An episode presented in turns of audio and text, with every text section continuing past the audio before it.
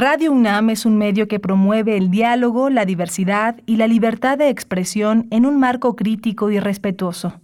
Los comentarios expresados a lo largo de su programación reflejan la opinión de quien los emite, mas no de la radiodifusora.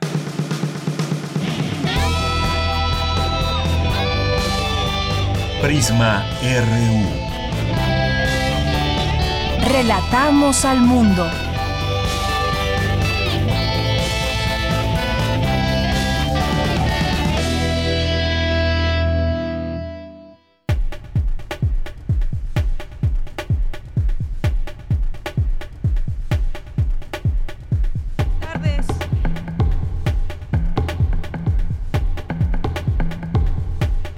Viernes de 1 a 3 de la tarde. Ya ahí estamos, ya me escuchan todos. Bueno, muy bien, pues les decía yo que muy buenas tardes, que estamos iniciando el programa Prisma RU. Y este, este mes, el 30 de mayo, cumplimos cuatro años al aire. Es un gusto llegar a, este, a ese momento. Eh, no quizás en estas condiciones, como normalmente nos gusta festejar con ustedes, este, este eh, esta ocasión no será de esa manera, pero de cualquier manera festejaremos virtualmente, por supuesto, agradeciéndole a todo el público Radio Escucha que desde hace cuatro años nos, sintoniza o la gente que ha ido conociendo poco a poco este programa. Así que este mes cumplimos cuatro años al aire. Gracias a todos ustedes que nos sintonizan, que interactúan con nosotros y que han hecho suyo este espacio a través normalmente del 96.1 de FM y ahora en estos tiempos de pandemia y coronavirus estamos transmitiendo también a través del 860 de AM y también por supuesto siempre nos escuchan en www.radio.unam.mx. Yo soy Deyanira Morán y a nombre de todo el equipo, de todos mis compañeros, les agradecemos que sigan en esta sintonía. Un saludo allá a Rodrigo Aguilar en la producción, a Denis Licea también presente durante todo este tiempo de pandemia. Muchas gracias, Denis. Muchas gracias a Andrés que está por allá, Andrew Friedman en los controles técnicos. En continuidad, ahorita, ahorita me dice Rod quién está por allá en la continuidad. Estuvimos por allá en la mañana haciendo ahí algunos trámites. Me dio mucho gusto estar de nuevo en la estación, eh, pues vacía prácticamente con personas que todavía también están yendo, hay trabajo que se debe de hacer desde allá, que no se puede hacer a, a control remoto, pero pues me da mucho gusto, por supuesto, poderles saludar desde aquí, desde estos micrófonos que finalmente que finalmente nos permiten esa comunicación con todos ustedes. Bien, bueno, pues me dicen que no hay continuista el día de hoy. Bueno, le mandamos un saludo a todos los continuistas que seguramente pues dejan ya su trabajo hecho. Y pues bueno, vamos a tener hoy varias eh, conversaciones, esperamos sean de, su agrado, esperamos que sean interesantes para ustedes. Una de ellas es con María Asunción Álvarez del Río, que es doctora en ciencias por la UNAM y es profesora e investigadora del Departamento de Psiquiatría y Salud Mental de la Facultad de Medicina. Ella va a tener una conversación, eh, una charla en el ALEF este festival que en 10 días comienza, el 21 de mayo. Ella nos va a hablar sobre bioética, también en la LEF, para saber cómo decidir a quién se da preferencia en un hospital. Estas decisiones tan, tan difíciles que también son parte de estas decisiones que se tienen que tomar. Hay una guía que se hizo de bioética que ha sido, por supuesto, muy polémica y no se está llevando a cabo aún. Esperemos que pues no se llevara a cabo y que todas las personas alcancen cama, que todas las personas tengan una eh, atención a través de los hospitales y dependiendo la urgencia que requiera cada uno, cada una de las personas que, que ingresan. Y bueno, pues también vamos a tener al doctor Rolando Cordera, eh, con él vamos a platicar de economía, por supuesto que es su fuerte, su tema. Hoy escribe un artículo interesante en la jornada donde habla justamente de esa relación entre el empresariado, el gobierno, qué se debe de hacer, qué se está haciendo bien o qué se está haciendo mal. Y me parece que es buen momento de hacer un balance de, de la economía desde que llegó esta pandemia hasta nuestros días, cómo se ha enfrentado. Cuando nos hablan de que la economía de México va en caída libre, pues me pongo a pensar y además podemos leer ahí los distintos artículos de lo que sucede en otros países y me parece que el mundo está en esta encrucijada económica, pero por supuesto que nos interesa saber de primera mano lo que sucede en nuestro país, lo que está a la mano y lo que estamos viviendo todos. Así que con él vamos a platicar con Rolando Cordera sobre este tema, este panorama económico de México ante esta pandemia. Eh, tendremos también ya en nuestra segunda hora una conversación con Rogelio Gómez Hermosillo, que es licenciado en Sociología en la Facultad de Ciencias Políticas y Sociales de la UNAM y es coordinador de Acción Ciudadana frente a la pobreza. Pues sin duda, este es un momento delicado y socialmente también cómo, cómo lo estamos enfrentando, cómo está enfrentando mucha gente la pérdida del empleo. Eh, se tiene ansiedad, depresión, hay baja seguridad alimentaria, eh, uno de cada tres hogares tiene una pérdida del 50% o más en la economía. Son algunos de los resultados que muestra la encuesta en COVID-19 eh, realizada por el Instituto de Investigaciones para el Desarrollo con Equidad de la Universidad Iberoamericana. Son datos interesantes que nos gustaría compartir con todos ustedes. Esto lo tendremos ya en nuestra segunda hora. Tendremos la información nacional, internacional, de cultura. Hoy es día lunes de Cartografía RU con Otto Cázares. Así que esto es parte de lo que tendremos el día de hoy aquí en Prisma RU. Ojalá que nos escuchen a lo largo de estas dos horas, que se comuniquen con nosotros a través de nuestras redes sociales. En Twitter estamos como arroba Prisma RU y Prisma RU en nuestro Facebook. Esa es la manera en cómo nos estamos comunicando con todos ustedes en estos días, así que hagan valer ese, esa forma de comunicación con nosotros. Y desde aquí, relatamos al mundo. Relatamos al mundo. Relatamos al mundo.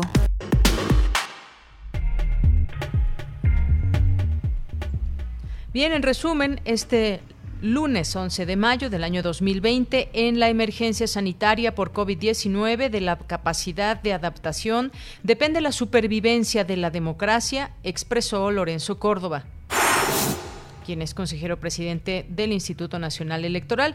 Y contrario a las declaraciones del gobierno federal, señala la Organización de la Sociedad Civil que la violencia contra las mujeres ha aumentado.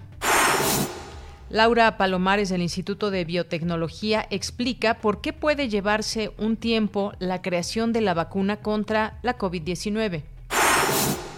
En los temas nacionales, mediante un decreto, el presidente Andrés Manuel López Obrador ordenó hoy a las Fuerzas Armadas dedicarse a tareas de seguridad pública a partir de mañana y hasta el 27 de marzo de 2024, casi hasta el final de su sexenio.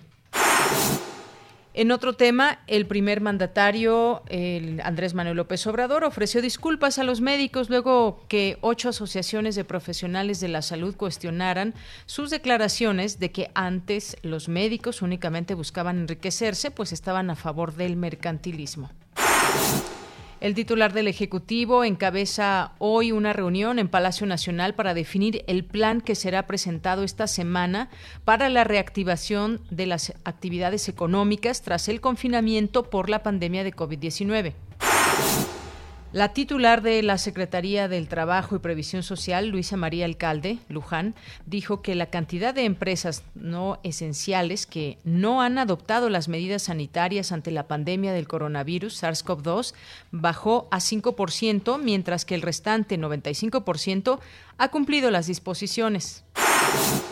Y en materia internacional, el presidente ruso Vladimir Putin declaró hoy el fin de un cierre parcial económico impuesto a nivel nacional ante la pandemia del coronavirus, pero aclaró que algunas restricciones seguirán vigentes. Italia registró este lunes 179 fallecimientos nuevos con coronavirus en las últimas 24 horas, una cifra algo superior a la del domingo, que fue la más baja en dos meses, pero que se mantiene por debajo de los 200 según el último balance oficial. Campus RU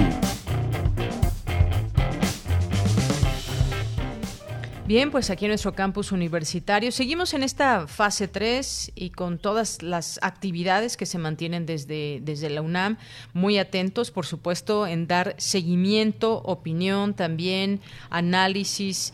Eh, sobre lo que está sucediendo. Como sabemos, estamos en un pico importante de contagios y de atenciones hospitalarias y mi compañera Virginia Sánchez nos va a poner al día de todo esto. ¿Cómo estás, Vicky? Muy, muy buenas tardes y gusto en saludarte. Hola, ¿qué tal, Deya? Igualmente me da mucho gusto saludarte a ti y al auditorio de Prisma RU. Bueno, en el mundo ya son cuatro millones ciento treinta y seis mil cincuenta y seis los casos confirmados y las defunciones doscientas ochenta y tres mil cuatrocientos setenta y ocho. Las Américas ya se ubica con el cuarenta y nueve punto siete por ciento de los casos a nivel global y Europa con el treinta y tres punto siete. Bueno, vemos que ambos continentes ya están en disminución el porcentaje de incidencia de casos. A nivel nacional, son 35.022 los casos confirmados desde el 28 de febrero que se manifestó el primero y 3.461 las defunciones. Los casos activos hasta el momento son de 8.547. Y bueno, la tasa de incidencia por cada 100.000 habitantes, según los registros de estos casos confirmados, es de 6.6. Y bueno, pues durante la conferencia nocturna que se tuvo tuvo lugar el sábado pasado, pues estuvo presente Manuel Quijada Gaitán, director general de los servicios de atención psiquiátrica, quien destacó la importancia de atender la salud mental de las y los mexicanos, pero hizo énfasis sobre todo en atender este aspecto en el sector salud, porque bien señaló, se encuentran en el terreno de batalla y se enfrentan adversidades como el miedo al contagio y a contagiar, al aislamiento de familia y conocidos, al incremento en la demanda laboral, al contacto con personas en estado crítico y el estigma, como lo hemos visto. Al respecto, Lorena Rodríguez Bores, secretaria técnica del Consejo Nacional de Salud Mental, enfatizó la importancia de ello, del cuidado del personal de salud. Escuchémosla. Porque además de ser una obligación moral, nosotros también tenemos que cuidar a quien nos cuide. También implica una inversión, ya que si nosotros promovemos el bienestar de nuestros cuidadores, vamos a también a facilitar su permanencia y dedicación en sus labores y que esto contribuya a un éxito en la atención médica. Específicamente en este momento de epidemia, lo que queremos es que no colapse el sistema y que haya un buen control de la epidemia y a las personas atenderlas de mejor forma y para que después todos contribuyamos con una recuperación social. Y bueno, como parte de esa estrategia, estrategia de salud mental, pues se encuentra todo el programa en la página de coronavirus.go.mx, ahí se va al espacio donde dice personal de salud, donde también se encuentra el acceso a un tamizaje de referencia que elaboró la UNAM a través de la Facultad de Psicología y el Instituto, Instituto Nacional de Psiquiatría Nacional. Y bueno, pues ahí ya se verán según el índice, según las manifestaciones que se tengan, pues las intervenciones adecuadas. Y el día de ayer, Día de las Madres, el titular del Instituto Mexicano de Seguro Social, Zoe Robledo, pues dio dos, dos anuncios. El primero, la ampliación del programa de crédito a la palabra a las casi dos millones de trabajadoras del hogar que, según datos del INEGI, hay en nuestro país y que en su mayoría carecen de seguridad social. Escuchemos esto que también puedan ser solicitantes y beneficiarias de este crédito solidario a la palabra, de los mismos 25 mil pesos, con las mismas tasas de interés, con los mismos criterios de que sea a partir de que lo soliciten y que simplemente tengan que llenar los datos. Esto es un elemento que anunciamos el día de hoy, pero que el día miércoles 13 a las 13 horas abrimos su registro. Lo estamos haciendo así porque hay un elemento que hemos notado. Muchas de ellas no tienen cuentas bancarias y queremos que sea igual de rápido e igual de eficiente como ha funcionado para los empresarios solidarios. Y el segundo anuncio fue precisamente que estos pequeños empresarios tendrán hasta el 15 de mayo para inscribirse y solicitar dicho crédito para que del 13 de mayo en adelante se abra el procedimiento para las trabajadoras del hogar. Y bueno, como tú bien mencionaste hace un momento, pues ya también estaremos pendientes. Hoy se lleva desde las diez y media a cabo la reunión con el gabinete, ¿no? Y con los de, personal de salud, de educación y de economía, pues para ahí estar diseñando este plan de reinicio de actividades, pues nos quedan, se había planteado, no hasta fin de este mes, pero claro, estaremos al pendiente de cuáles son los acuerdos que emanen de esta reunión. De ella, este es mi reporte. Bien, Vicky, pues muchísimas gracias. Claro que estaremos ahí atentos a ver qué deriva de esas reuniones y estos anuncios también importantes que habrá en materia económica y cómo regresaremos poco a poco a la normalidad una vez que se hayan hecho las evaluaciones conducentes en torno a lo que sucede y pues sobre todo ese tema de la economía del cual hablaremos en un momento más. Muchas gracias, Vicky. Un abrazo. Igualmente, de ya. Hasta luego. Hasta luego, muy buenas tardes a mi compañera Virginia Sánchez. Y luego nos vamos con Dulce García, ya está en la línea telefónica. El Colegio Nacional organizó eh, la conferencia virtual ¿Vale la pena investigar y desarrollar vacunas en México? Cuéntanos, eh, Dulce, muy buenas tardes, adelante. Así es, Deyanira, muy buenas tardes a ti al auditorio. En 1929 fue el primer decreto presidencial en México en donde se hizo obligatoria la vacuna contra la viruela. A partir de ahí, nuestro país comenzó a tener importantes logros en cuanto a lo que vacunación se refiere, pues fue el primero en Latinoamérica en eliminar la viruela en 1951. Así lo refirió la doctora Laura Palomares, investigadora del Instituto de Biotecnología de la UNAM. Esto, al brindar la conferencia que mencionas de Yanira, vale la pena investigar y desarrollar vacunas en México. Ahí la académica explicó que cómo es el proceso de realización de una vacuna, cuántos tipos hay y cómo funcionan. Vamos a escuchar sus palabras. se tiene que demostrar que la vacuna es segura y eficaz y siempre se tiene que demostrar que los beneficios son mayores que los riesgos. Si es así, se da una autorización para la comercialización, normalmente por un tiempo más corto del normal, y luego se hace un monitoreo constante de la seguridad y eficacia post comercialización para saber que ya en el día a día, pues la vacuna se sigue desempeñando como se quería.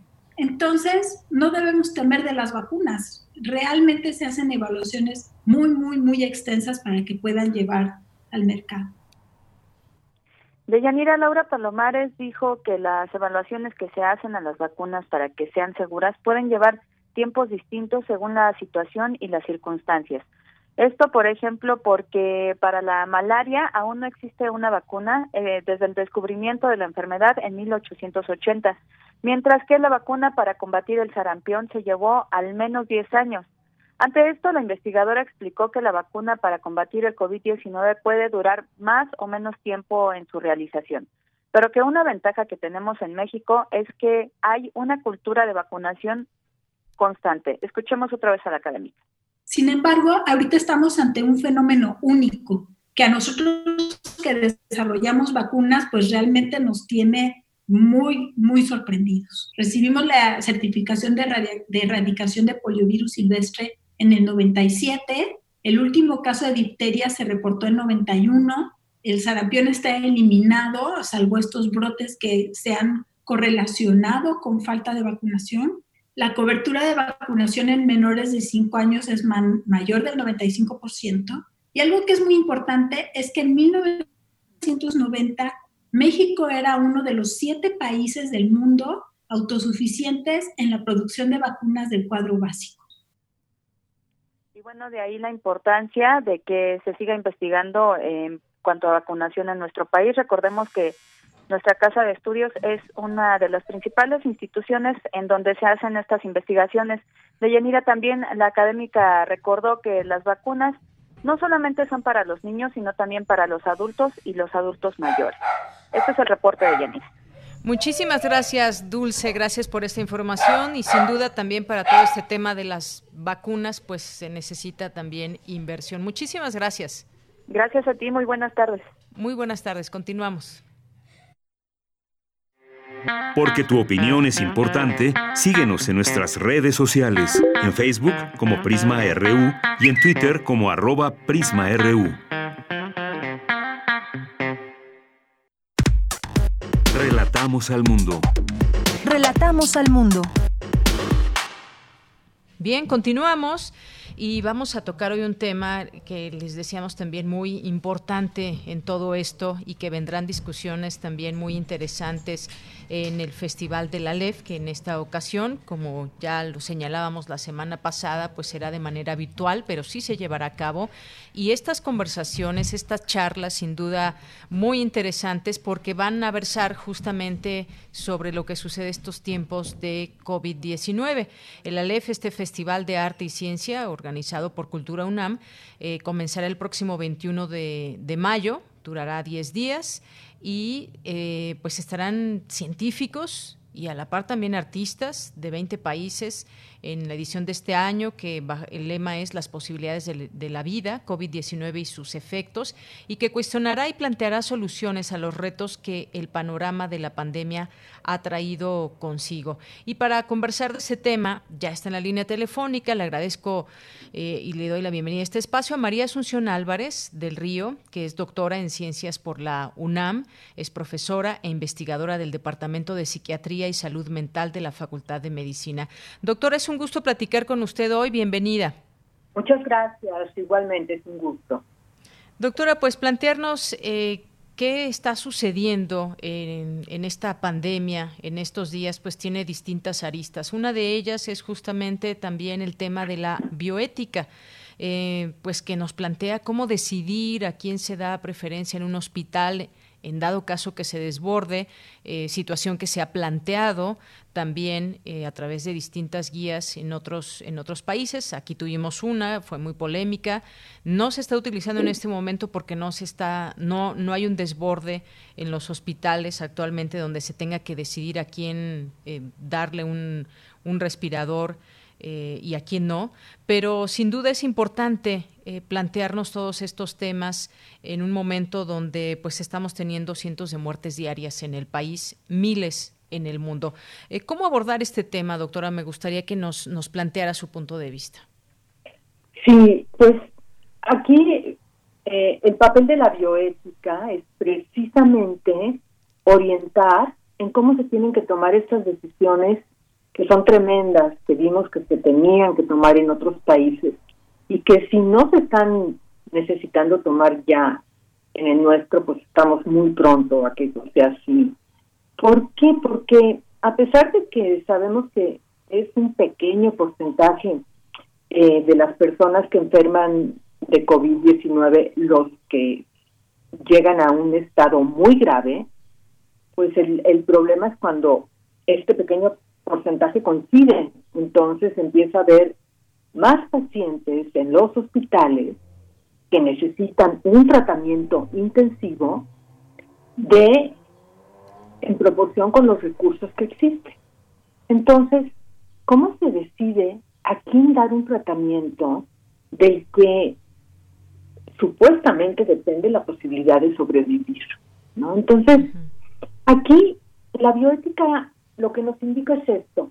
En situaciones normales, todo el tiempo se están tomando, fuera de pandemia quiero decir, todo el tiempo los médicos tienen que estar tomando junto con sus pacientes o sus familiares decisiones que llamamos decisiones relacionadas sobre el final de la vida, porque son decisiones que se refieren a preguntarse si se está llegando al límite de lo que la medicina puede hacer, si se justifica seguir dando tratamientos, si prolongar la vida es en beneficio o no del paciente. Esto todo el tiempo se hace porque todo el tiempo hay personas enfermas que se agravan y que precisamente llegan al límite y estas preguntas son necesarias. En situaciones normales, en donde podemos mantener un, un tipo de atención en donde llega un paciente, se le atiende, se habla con él, después llega otro paciente, digamos que hay una atención individual. Los principios bioéticos principales son, por un lado, el que es el principio de beneficencia, en donde lo que el médico se tiene que preguntar con los conocimientos que tiene para valorar, valorar la situación médica del paciente es que el tratamiento que estoy considerando representa un beneficio o no, porque aceptemos que muchas veces se dan tratamientos en situaciones normales que no representan un beneficio, que solo se dan porque el paciente o los familiares o el mismo médico están desesperados por seguir haciendo algo y no aceptar que el paciente está en el final de la vida y sería mejor hacer otras cosas para que tenga un buen final de vida. Entonces, por un lado está este principio de beneficencia y por otro lado está un principio fundamental en la atención médica, que es el principio de respeto a la autonomía del paciente. Bueno, ¿qué quiere este paciente? ¿Quiere ese tratamiento? ¿Ha pensado en lo que implica? A lo mejor hay una probabilidad mínima de que le sirva, mucho riesgo de que implique que tenga una muerte que va a ser en soledad y no va a poder hacer otras cosas en el final de su vida. ¿No? Esto, en la medida que esa persona haya pensado en que un día se va a encontrar en esa situación, pues podrá opinar más al respecto. Este es el principio de autonomía. Cuando estamos en una situación como la actual, que es una situación de pandemia, que es una emergencia nacional, y donde los pacientes no llegan uno por uno, sino que llegan muchos al mismo tiempo. Eh, el principio de bioética que se pone por arriba de los anteriores, que no desaparecen, pero se pone por arriba, es el principio de justicia social. Y entonces la exigencia que tienen eh, los profesionales de la salud es responder de la mejor manera a la comunidad, ya no a cada paciente individualmente, sino a la comunidad. Entonces, el principio de justicia social, en primer lugar, lo que establece, hay que salvar el mayor número de vidas posibles, porque esta es la mejor manera de aprovechar recursos son muy escasos. Entonces, de acuerdo a este principio, ya no es lo que quiere el paciente, ya no es lo que considera el médico para un paciente en individual, sino que se tienen que tomar medidas en conjunto. Entonces, el primer criterio es que basándose en una valoración médica, se tiene que identificar cuál es el paciente de los que se presentan al mismo tiempo que más probabilidades tiene de que va a aprovechar ese tratamiento, que en este caso estamos hablando de tratamientos intensivos, que muchas veces implican un ventilador y que requieren personal médico y que son escasos. Entonces, hay que dárselo a la persona que la valoración indica que lo va a poder aprovechar. Y no se lo puede dar aunque sea lo que quisiera el paciente o el familiar, al que tiene mínimas o nulas probabilidades de que lo aproveche. Porque si se le da a esa persona va a morir esa persona y va a morir la persona que sí lo podría haber aprovechado y no se le dio. Entonces, en lugar de salvar el mayor número de vidas posibles, se está haciendo lo contrario. Yo creo que podría empezar diciendo esto, que es muy importante que se entienda. Así es, doctora. En ese sentido es muy polémico, porque pese a que en su momento se dijo, esta guía de bioética recoge las mejores prácticas del mundo para enfrentar la COVID-19, es lo que dijo el Consejo de Salubridad. Y, en este sentido yo preguntaría, ¿es necesario? Y quizás cuando vemos un sistema de salud rebasado, pues me respondería que sí, es necesario tomar en cuenta esto, donde ya no es lo que decide exactamente el doctor, sino esta guía donde participaron expertos. ¿Es, ¿Es así como lo debemos entender? Sí, por un lado establece ese principio que es muy importante que lo sepa la sociedad, por eso fue muy importante que se publicara aun cuando tenía mucho por mejorar, porque lo que tuvimos fue que en la sociedad se empezó a dar un ejercicio de reflexión bioética sobre un tema que compete a la sociedad. Y esto casi no se ha hecho, ¿no? Entonces, pero digamos que el objetivo principal de esta guía, además de establecer este principio que orienta, es quitar a los médicos la carga, el peso que implica estar decidiendo uno por uno a qué pacientes sí se le da tratamiento y a quién no. Es decir, con esta guía lo que se propone es que al médico ya le llegue tomada esa decisión claro, basados en criterios que el médico conoce y que ya se discutieron, ¿no? Y que se pueden seguir discutiendo. Pero quitar la carga, que es el, de las cuestiones, de los aspectos que más peso provoca y más desgaste emocional puede provocar en médicos. Nosotros Yo creo que todos tuvimos acceso a noticias en donde veíamos a médicos italianos llorando por estar tomando estas decisiones. Entonces, un objetivo muy importante de esta guía es establecer no solo los principios, sino los mecanismos de manera que al médico esta decisión ya le llegue habiendo sido tomada. ¿Qué pacientes son los que pueden recibir ese tratamiento porque cubren los criterios y cuáles no? El médico puede estar ahí, pero no está decidiendo él, paciente por paciente. Bien, doctora, y en este sentido yo le preguntaría a quienes pues estamos al tanto de esto informativamente hablando, es decir, que leímos en su momento esta guía, eh, hicimos las preguntas, las dudas que tiene la gente finalmente. ¿Podemos estar ciertos, seguros, confiados de que aquí se está disponiendo de esas mejores decisiones y que en dado caso que no exista otra manera de decidirlo, se tenga que voltear a ver esta, esta guía? ¿Podemos tener esa, esa confianza? Pues de eso se trata. Ahora tampoco es que tengamos los medios para garantizarlo. Son unas guías que son eso, guías, no son obligatorias. Si algo establecen, y es lo que esperamos que así funcione, es que no se discrimine a nadie, que no se dé preferencia a nadie porque tiene influencias, porque tiene un nivel económico superior, que no se discrimine de ninguna manera. Pero bueno, pues eso así como que podemos decir que esto va a pasar 100%, pues lamentablemente tampoco es que lo podamos asegurar. Es, es algo que se da esperando que pues en cada uno de los hospitales en donde reciban pacientes para atender prevalezca el sentido ético. ¿Cómo, cómo garantizar la ética? Pues eso es complicadísimo, pero siempre es pues lo único que puede garantizar una buena práctica. Así que de eso se trata, es una guía bioética para eso. Y usted, me, doctora, mencionaba ese tema también de, justicia social y uno piensa también en esa justicia en la atención y en esto que menciona ahorita del sentido ético, por supuesto. Sí, y, y es muy importante que la sociedad lo entienda porque siempre pensamos individualmente, ¿no? Yo quiero, yo voy, yo pido, claro, cada quien desde su situación, unos con más posibilidades y más privilegios, ¿no? Hay que decir que si algo nos está poniendo de frente esta pandemia y que es un tema pendiente de bioética y de justicia social, es la inequidad que hay, ¿no? Y que no todo mundo se puede cuidar, no todo mundo se puede aislar.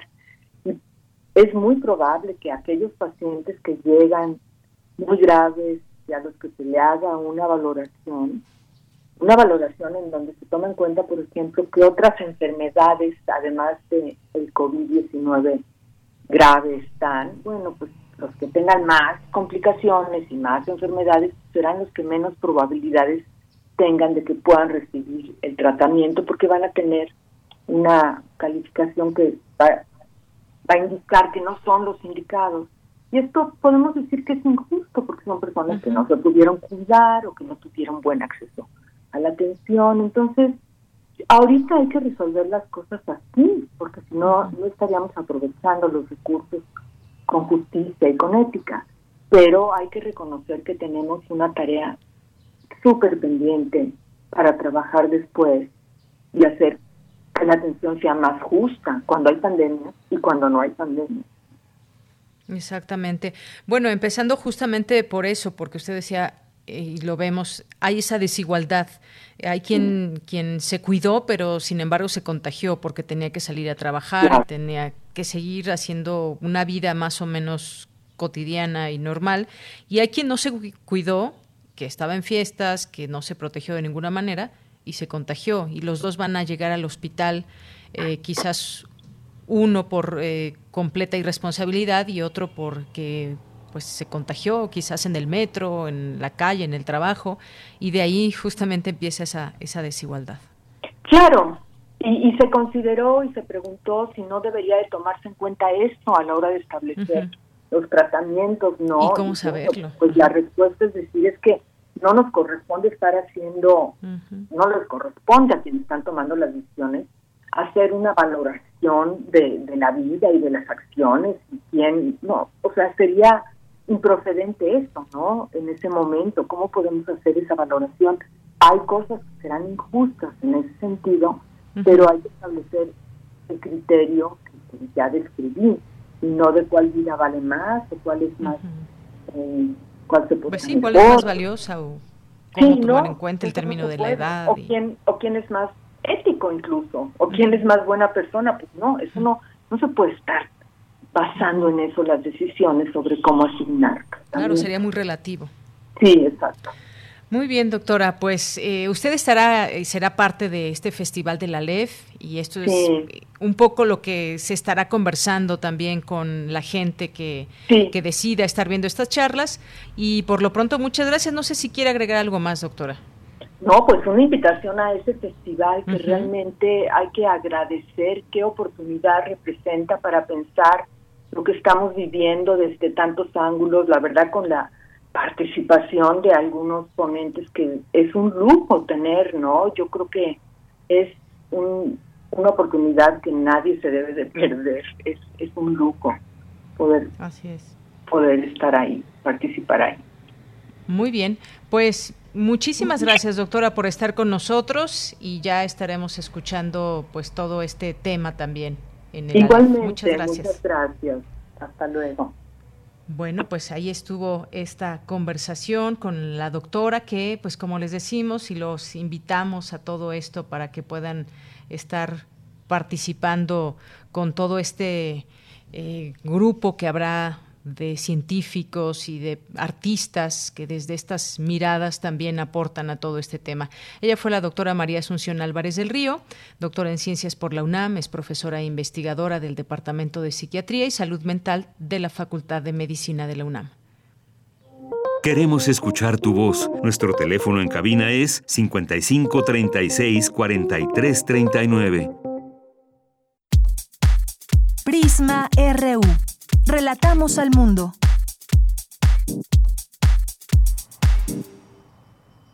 Continuamos. Y a finales de abril, el Consejo Mexicano de Negocios y el BID Invest anunciaron un acuerdo para facilitar el financiamiento de las cadenas productivas y apoyar a las micro, pequeñas y medianas empresas, el cual prevé recursos por hasta 12 mil millones de dólares.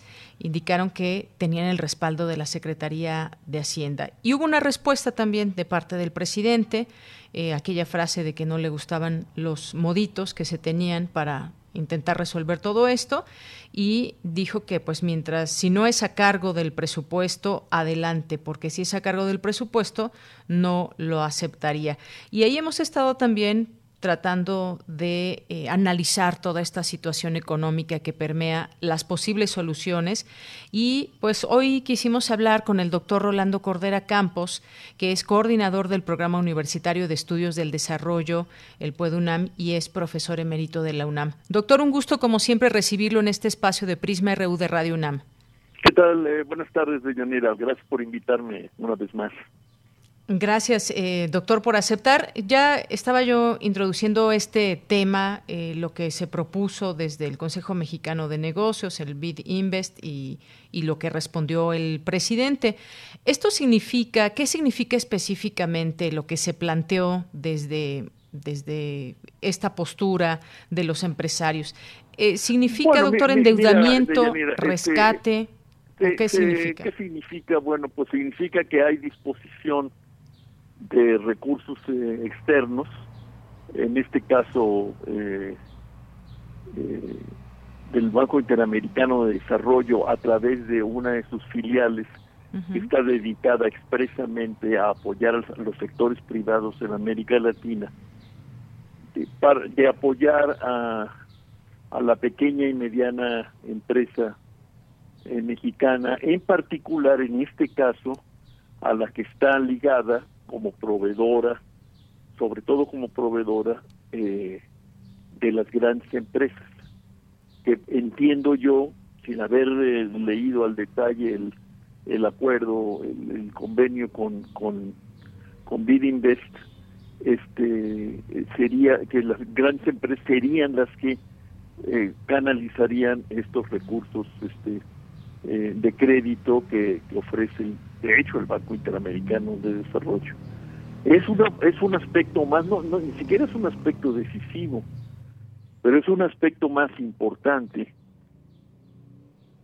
para atender uno de los de, los que pueden ser o ya están siendo te confieso que que no tengo información suficiente para decirlo contundentemente eh, uno de los hoyos negros de la circunstancia económica que se abrió, que emergió a partir de, de, que se nos presentó en la puerta la, la pandemia del, del coronavirus, que es eh, que para enfrentarla se suspenda o se en parte parcial, pero principalmente la actividad económica afectando a cientos o miles de pequeñas y medianas empresas que son las que generan una parte muy importante del empleo eh, en México, tanto del empleo formal como del informal. Pues apoyar, defender estas empresas existentes que están ahí y que están paradas en su gran mayoría porque no son eh, decretadas como, como esenciales, es de enorme importancia, no solo para el presente inmediato, que seguramente lo es, sino en la perspectiva de, de una eventual recuperación de, de la actividad económica en México, que esperemos pueda hacerse más o menos pronto, sin al mismo tiempo pues, poner en peligro eh, lo que se logre eh, de control de la de la pandemia ¿no? pero entonces eh, yo creo que quien quien le dio una importancia que me parece a mí no tiene pues fueron las declaraciones del presidente eh, sugiriendo o insinuando que había ahí un, unos tratos este no no transparentes entre la gran empresa instalada en México, el, el BID, y para apoyar o no apoyar a la pequeña y mediana empresa. Yo, creo que apoyar y defender a la pequeña y mediana empresa existentes es es vital para la salud social de nuestro país, de Doctor, y en este sentido, eh, me parece que todos quisiéramos que se rescaten estas pequeñas y medianas. Me parece que todos queremos que se rescaten estas pequeñas y medianas empresas. No, Sin no, embargo, no, que rescate o, apoyo. De pequeñas y medianas empresas, es que hay, aquí hay parte del principal equívoco en todo este asunto. A ver, hay que usar bien las palabras, entonces, ¿qué sería? Esas pequeñas y medianas empresas estaban funcionando.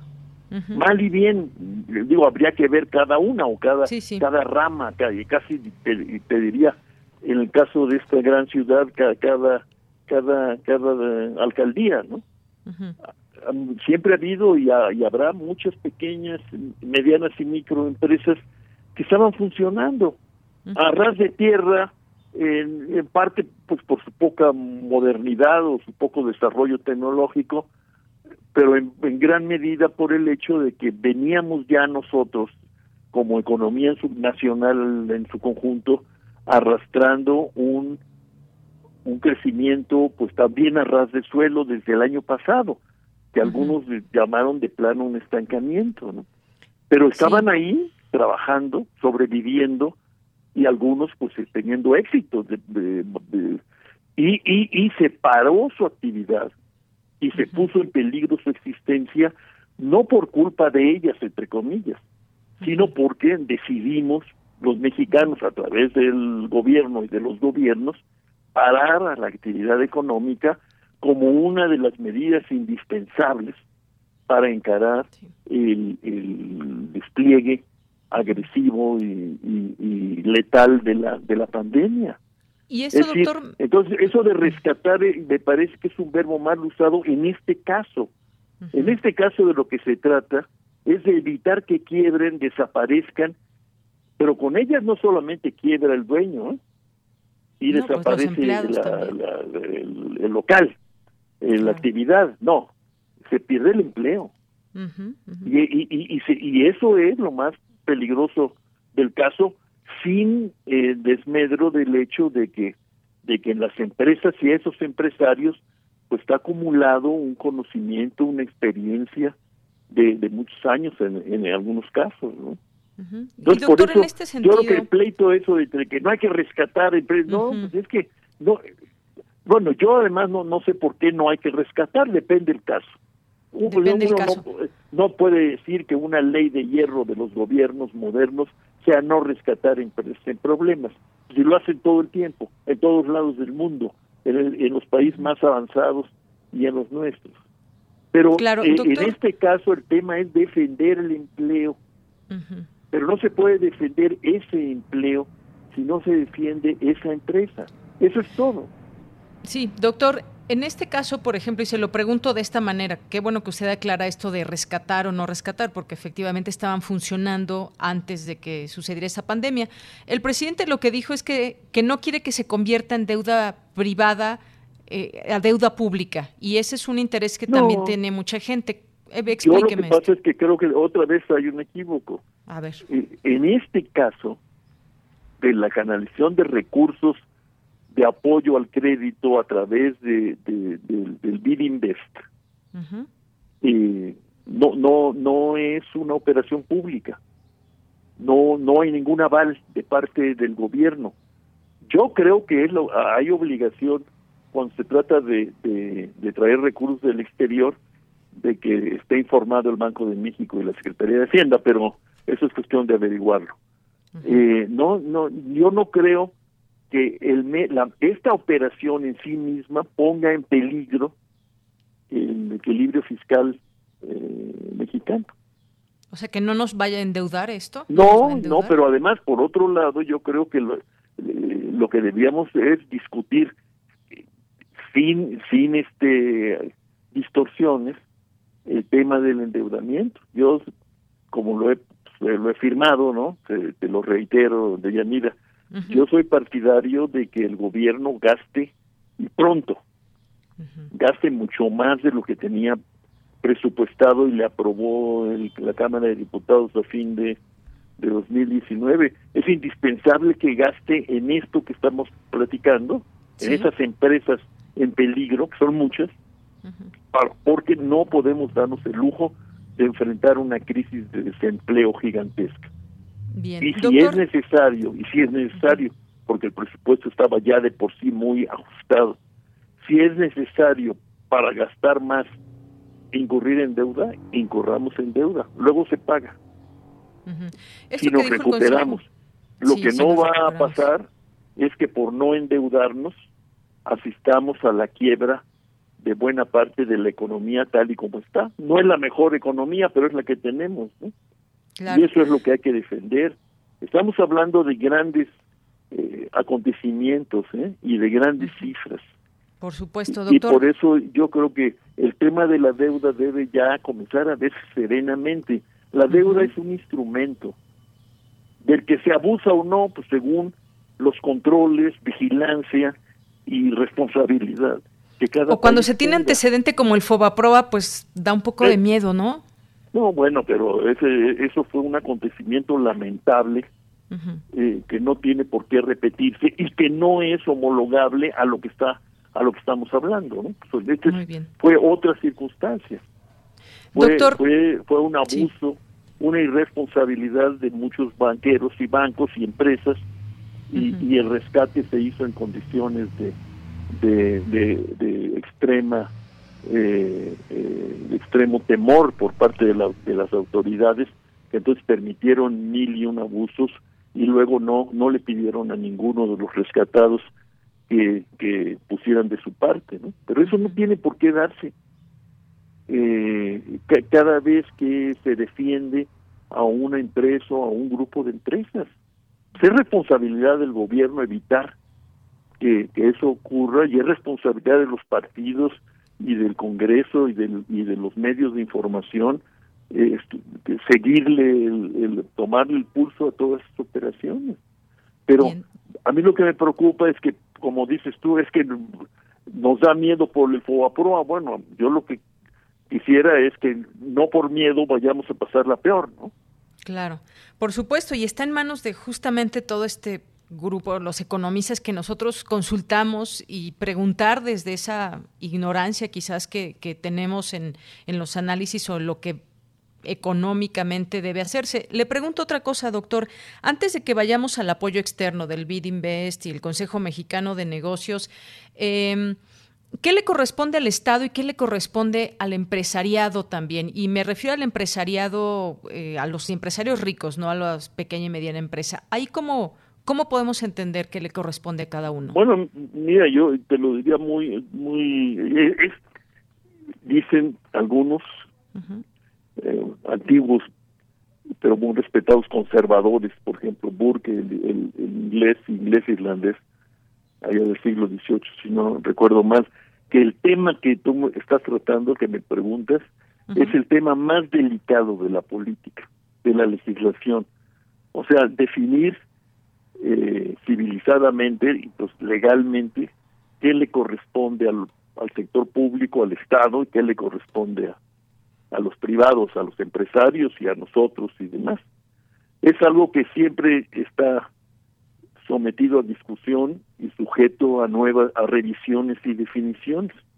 Yo te diría que en el caso actual de nosotros, como lo está demostrando el mundo, se plantea como urgente, pero también como muy importante, revisar los linderos entre lo público y lo privado.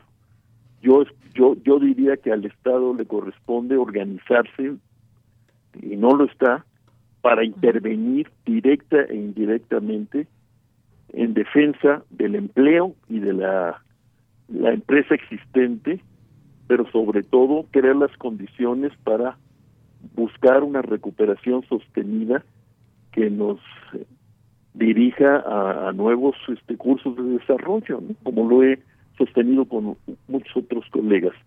Y al sector privado, al, al grande, le, me parece a mí, le corresponde invertir, prepararse para invertir en serio.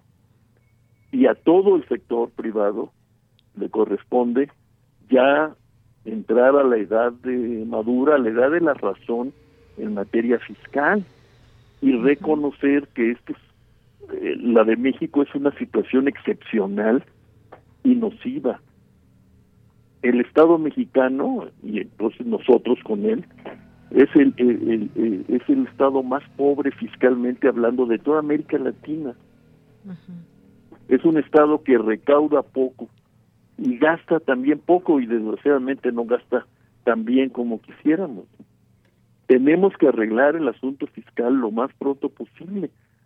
Y a la empresa grande, pequeña y mediana le, le corresponde eh, revisar bien la circunstancia general de México lo mucho que México le ha permitido a la empresa ganar y prepararse para entrar en un nuevo régimen de efectiva contribución al bien común, como dice los viejos lemas de, de la economía política y demás de una doctrina eh, social. La empresa debería, para mi gusto incluso, pues ya sé que eso es, eso es eh, wishful thinking, la empresa debería ser vanguardia proponiendo una reforma sendaria a fondo, que le dé recursos suficientes al Estado para no volver a enfrentar una situación tan penosa de penuria en materia de atención y cuidado de la salud, para no hablar de otros de otros temas. ¿no?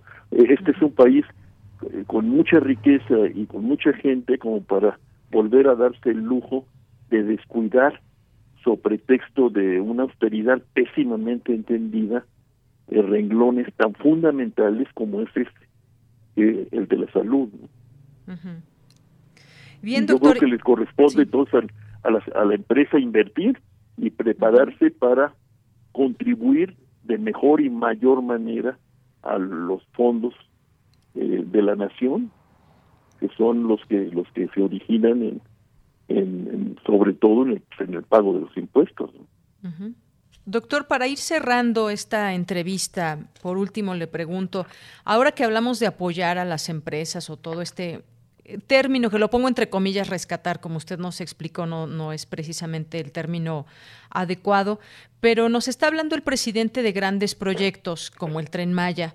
Y pienso un poco ahora que en el presente se tiene que ayudar a esas empresas, pero si vemos un poco hacia el futuro y como estamos viendo que el turismo se ha caído en el mundo, esta podría, por ejemplo, ser una buena inversión para hacer llegar turismo en un futuro, no sé si qué tan próximo puede ser, deben detenerse o no los grandes proyectos de...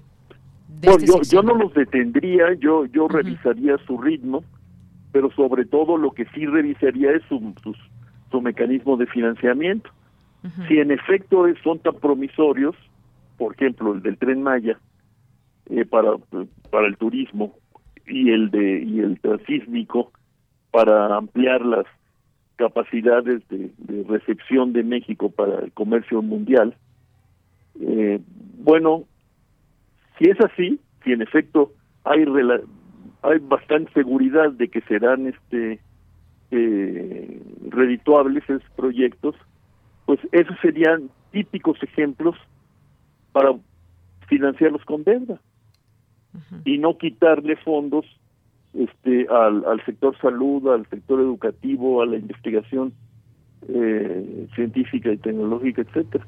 Es un típico ejemplo de, de, proyectos financiables con deuda, porque se van a pagar. Eso está incluso está previsto en la Constitución.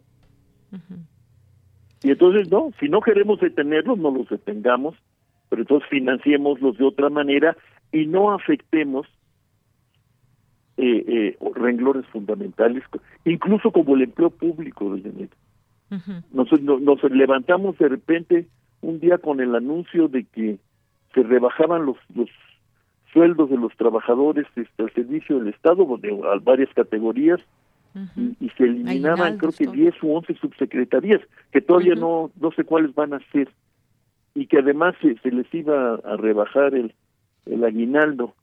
Eh, pues no, si, si, si todo eso es para mantener eh, el trabajo en esos proyectos, pues mejor endeudémonos, no afectemos a la gente que tiene su empleo y que no tiene grandes posibilidades de encontrar otros. Este país no es un país de jauja en materia laboral, ya lo sabemos, ¿no? Lo sabemos muy bien tú y yo. Claro.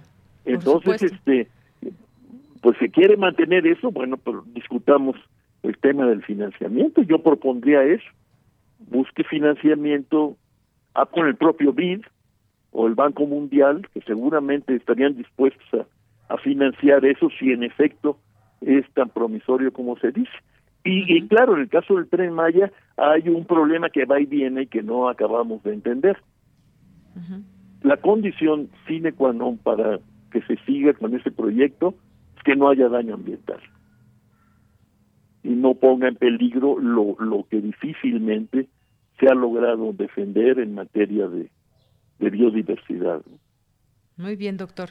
Pues ahí está. El empleo es una de las de los temas pendientes y la salud que hemos visto, invertir al sistema de salud y de qué manera, porque estamos viendo que es un sistema débil desde hace mucho tiempo.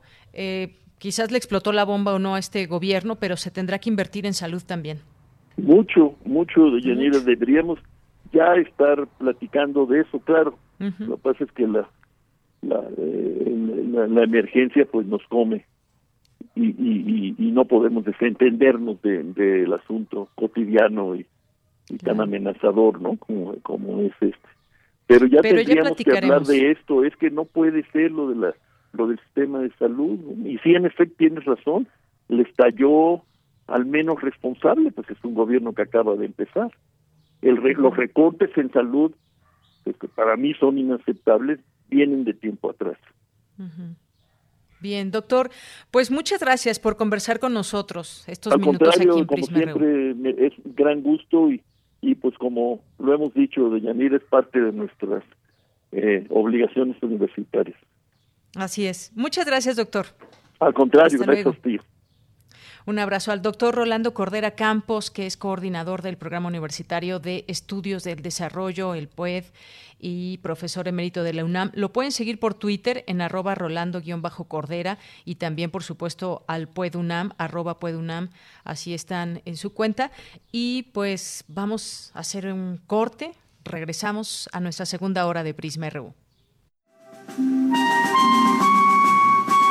Soy Marielena Valadez Aguilar, estudié Economía, Historia y una maestría en Pedagogía. Formo parte de la Asociación de Historiadores Palabra de Clio. A continuación voy a leer pequeños extractos del libro titulado La peste de Albert Camus. Comenzamos.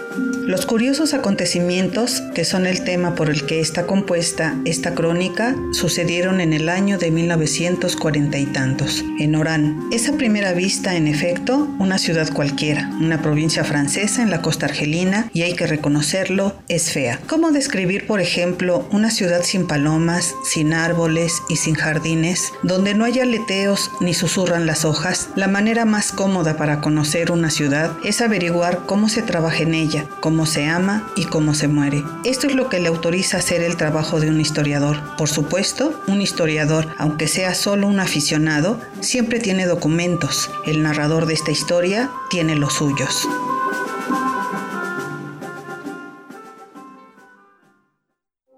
Queremos escuchar tu voz. Nuestro teléfono en cabina es 55 36 43 39. A lo largo de los años, la especie humana ha dejado una huella de destrucción en el planeta. Estamos muy cerca del punto de no retorno. Este es el momento de realizar nuestro cambio de conciencia. Habitare. Agenda ambiental inaplazable. Te invitamos a escuchar las labores que hacen nuestras científicas y científicos para tratar de salvar nuestra casa. Y las recomendaciones para que desde tu trinchera ayudes a cuidar el ambiente. Todos los lunes a las 16 horas, por el 96.1 de FM. Radio UNAM.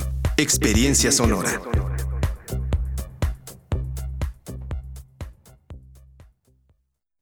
Hay quienes no se están quedando en casa. No los ves pero puedes sentir su generosidad y valor. Doctoras, médicos, enfermeros, periodistas, repartidores. Personas que dan servicio de transporte público, seguridad, luz, agua y basura. En México siempre rendimos homenaje a nuestras y nuestros héroes. Hoy reconocemos a quienes están cuidándonos ahí afuera. Para cuidarnos contamos todas. Contamos todos. INE.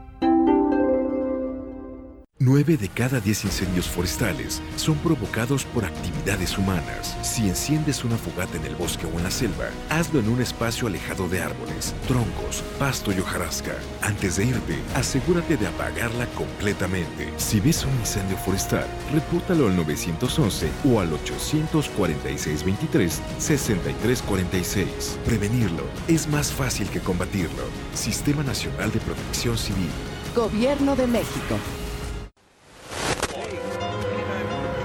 En Europa, desde 2018, se está buscando regular los derechos de los robots. Este año, China consiguió la primera clonación exitosa de un gato y están buscando, en poco tiempo, iniciar la clonación en masa de seres humanos.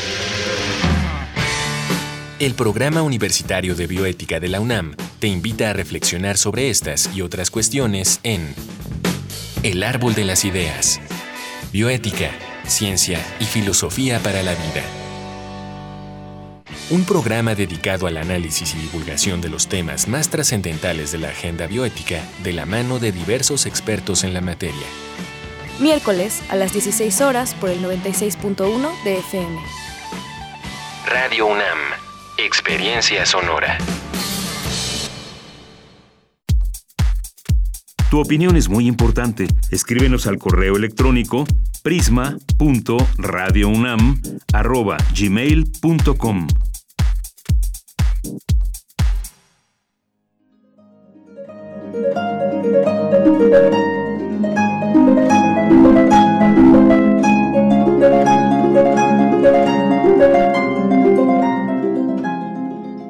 Yolanda Olvera López, psicóloga, egresada de la Universidad Nacional Autónoma de México. profesora del Instituto Politécnico Nacional de la Escuela Superior de Medicina. Participa en un proyecto con la Facultad de Psicología y el Hospital Centro Médico Nacional 20 de noviembre.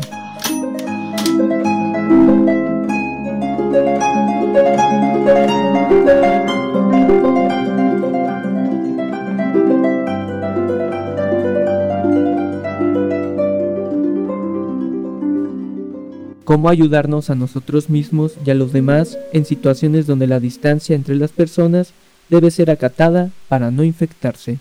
Bueno, actualmente nos podemos apoyar en la tecnología, principalmente en donde puedes ver a las personas.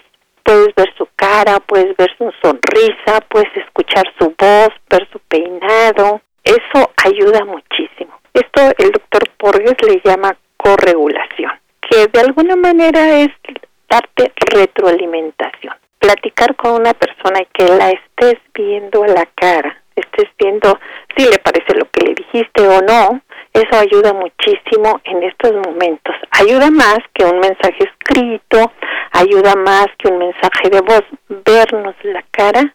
Esto sería pues muy conveniente para para estos momentos, ¿no?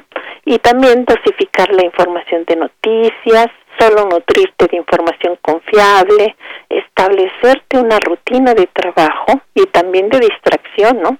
Obligarte a cumplirla, preguntarnos cómo llegamos a este confinamiento, con qué recursos personales. Algunas personas a lo mejor que nunca tuvieron una rutina o que no son organizados, ¿cómo están llegando, no? Pues con más complicaciones. Y otras personas que ya tenían establecida su rutina de trabajo, su rutina diaria, pues tendrán que adaptarse a estos cambios. Un punto muy importante es que el grado de adaptación que tenemos los seres humanos es muy amplio. Podemos adaptarnos, podemos aprender de estos cambios y podemos aprender a establecernos una rutina de trabajo y una de, de distracción, ¿no? También algo que es muy importante es que nos tenemos que fijar la mirada en lo que sí tenemos y no estar como apegados a lo que nos falta, ¿no? Ah, no podemos salir, entonces todo es muy grave. No, yo creo que tenemos algunas ganancias, algunas ventajas también de estar encerrados, de estar en este confinamiento, ¿no? Entonces utilizar esas ventajas, entre comillas, para enriquecernos de esta experiencia Thank you.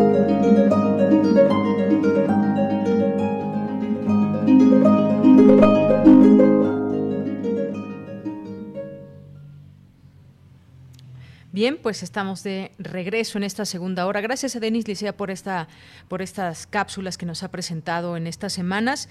Y pues seguimos aquí en el 860 de AM, en el 96.1 de FM, en www.radio.unam.mx, con mucho gusto, con mucho entusiasmo de estar aquí con todos ustedes, haciéndoles llegar eh, a través de estas señales el programa y esta propuesta informativa. Como decía cuando inició el programa, este año cumplimos cuatro años, el 30 de mayo, y pues estamos con mucho gusto por eso y festejaremos de una manera diferente, pero seguramente pues ustedes serán parte de este festejo.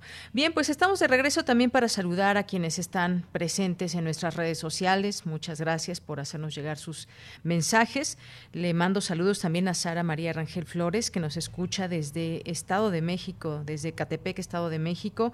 Muchos saludos, muchos saludos, Sara, eh, ya una de nuestras nuevas radioescuchas también y por supuesto aquí también a las personas que están atentas, presentes sobre todo en Twitter. Muchas gracias a José Luis Sánchez que nos dice, buen inicio de semana. Rolando Cordera no está tan cuerdo para seguir analizando temas económicos que se relacionan con el actual gobierno federal, saca relucir el sello prianista y como fue costumbre aconseja endeudamiento a costa de que aumente el número de pobres. Gracias por el comentario, José Luis Sánchez, y pues yo creo que enriquece escucharnos, escucharnos entre todos y a todos los que son eh, especialistas en, sus temas, ¿no? En este caso, en la economía. Y efectivamente, pues hay opiniones encontradas en todo esto. Eh, por ejemplo, nos explicaba, no es que sea un endeudamiento, eh, no, es que sea un rescate más bien, ¿no? Eh, este corrijo, nos dijo que no era más, un rescate, sino pues echar mano de estos posibles créditos que están ahí para sobre todo proteger el empleo, pero efectivamente en todo esto hay distintas eh, visiones eh, sobre lo que debe hacer o no el gobierno, si lo está haciendo bien o lo está haciendo mal. Si le preguntamos a los empresarios nos dirán una versión, si preguntamos en el gobierno otra, si preguntamos a analistas, pero ¿qué es lo que conviene al país? Yo creo que también se trata de ver ejemplos de otros lugares y sobre todo también conociendo muy claramente nuestra realidad, la realidad que aqueja México y cómo funciona todo este tema económico. Gracias, José Luis, de verdad, por tu comentario. Manuel nos dice, hola, qué difícil es hablar con una persona así, no deja que ni le pregunten, es un neoliberal muy necio, qué bueno que él no toma decisiones en el gobierno. Gracias, Manuel, igualmente por tu comentario. Biblioteca Conjunta de Ciencias de la Tierra, les mandamos saludos también. El Zarco. Eh, también que nos dice que el doctor Rolando siempre sin freno. Marco Fernández dice, si las empresas quiebran, el país va a pasar por, un, por una situación peor para volver a producir. Es más fácil aliviar a las empresas que están hoy moribundas que crear otras a partir de cero. Otra opinión también, muchas gracias, Marco Fernández. Eh, nos dice César Soto, bueno, saludos a Esteban Rodríguez. César nos dice, desafortunadamente la irresponsabilidad e idiosincrasia de personas que no respetaron cuarentena y uso de cubrebocas, el código de bioética no podrá diferenciar al que sí acató medidas sanitarias al que no lo hizo. Sí, pues desde ahí comienza esa desigualdad y esa forma distinta que estamos teniendo muchos de entender todo esto y de saber que nos debemos proteger en casa, que debemos de seguir esas medidas de nuestro gobierno y del mundo, porque son, son las del mundo. Muchas gracias, César. Mario Navarrete Real, también muchos saludos. A nuestros amigos del Festival Aleph, saludos a Saraí Arteaga, Mercedes de la Vega, José Luis León, a nuestro querido Juan Estac, a Mario Navarrete también, que nos manda saludos, felicitaciones por el cuarto aniversario del programa, siempre nos escucha de una a tres. Y saludo a todos los compañeros, productores y todos en el equipo eh, una. Muchas gracias, Mario. También tú siempre atento a nuestras transmisiones. Paloma G. Guzmán también, muchas gracias. Román Hernández García, que nos dice, tengan un excelente inicio de semana. Con esto del confinamiento he empezado a perder. He empezado a perder la noción del tiempo, solo me guío por la radio. Enhorabuena saber que están con nosotros. Gracias, Román, te mandamos muchos saludos. Eh, Otto, en un momento nos tendrá su cartografía a las madres holograma y pues bueno, ya lo escucharemos con mucho gusto. Experimento Anima Lectura también, a nuestros amigos de Bibliotecas UNAM, Alex Cardiel, Mayra Elizondo, a nuestros amigos de Cultura UNAM, a Bimael Hernández, Napoleón Cárdenas, Joel Juárez, Filmoteca UNAM, a todos ustedes que están aquí presentes, los leemos y eso nos da muchísimo gusto. Jorge RGR-MXCD también te mandamos muchos saludos. Vamos a continuar con la información de mi compañera Cristina Godínez de la capacidad de adaptación durante y después de la emergencia sanitaria. Dependerá la supervivencia de la democracia, expresó Lorenzo Córdoba. Adelante, Cristina. Hola, ¿qué tal, Deyanira? Un saludo para ti, para el auditorio de Prisma RU. El Instituto Nacional Electoral organizó el conversatorio Elecciones durante la pandemia de COVID-19, el caso de América Latina. Lorenzo Córdoba, consejero presidente del INE, al abordar el tema de cómo afecta la pandemia de COVID-19 los procesos electorales en México, expresó que por la contingencia tuvieron que suspender actividades permanentes como el trabajo de campo, el servicio de identidad y comentó que estamos en una nueva realidad en donde se ve la capacidad de adaptación. Esta es una nueva realidad eh, a la que nuestra capacidad eh, de adaptación eh, como la refería Paco, y que me atrevo a decir eh, de la que depende la supervivencia no solamente de las autoridades electorales, también parte del propio instituto de supervivencia de las autoridades electorales, sino también de la misma democracia depende de manera eh, clara y, y definitiva. Respecto a las elecciones previstas para este año, señaló que tenían dos locales, mismas que tuvieron que posponer y sin contar con un marco legal. Se trata de una decisión inédita pero eh, está anclada y que es, era importante el manejo con el inminente arranque del proceso electoral de 2021, en donde se renovará el cargo, el número de cargos más grande en la historia del país, en donde participará el número más grande de potenciales electores y que comienza en septiembre. para nosotros, a pesar de que se trataba de elecciones locales, las que se han pospuesto, era importantísimo el buen manejo porque de esto va a depender que no haya una crisis de confianza de cara a la organización de aquella elección. Por último, Córdoba Vianelo dijo que el Consejo del INE no ha dejado de trabajar a través de sesiones virtuales y el próximo viernes tendrán otra sesión. De Yanira, este es mi reporte. Muy buenas tardes. Muchas gracias, gracias Cristina Godínez por esta información. Pues ahí también hablar de democracia en tiempos de pandemia será importante por todos estos pues casos que pendientes que pueda haber en el mundo. En México estamos hablando y refiriéndonos a que pues eventualmente llegarán las elecciones y en qué términos también habrá que seguirlo discutiendo y adaptándonos a esta a esta realidad.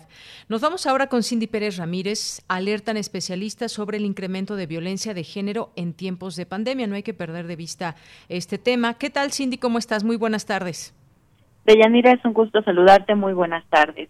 En días pasados, el presidente Andrés Manuel López Obrador negó que existiera algún incremento en la violencia contra las mujeres durante esta pandemia del COVID-19, puesto que la forma de medirlo eran las denuncias que se presentan y en estas no había un incremento. Sin embargo, la Red Nacional de Refugios, organización que dirige Wendy Figueroa, señaló en entrevista para Radio UNAM que si bien las llamadas de auxilio no incrementaron, sí otras formas de comunicarse para pedir ayuda. Los estados que marca el Secretariado Ejecutivo con mayor índice de violencia son el Estado de México y la Ciudad de México. Vamos a escucharla.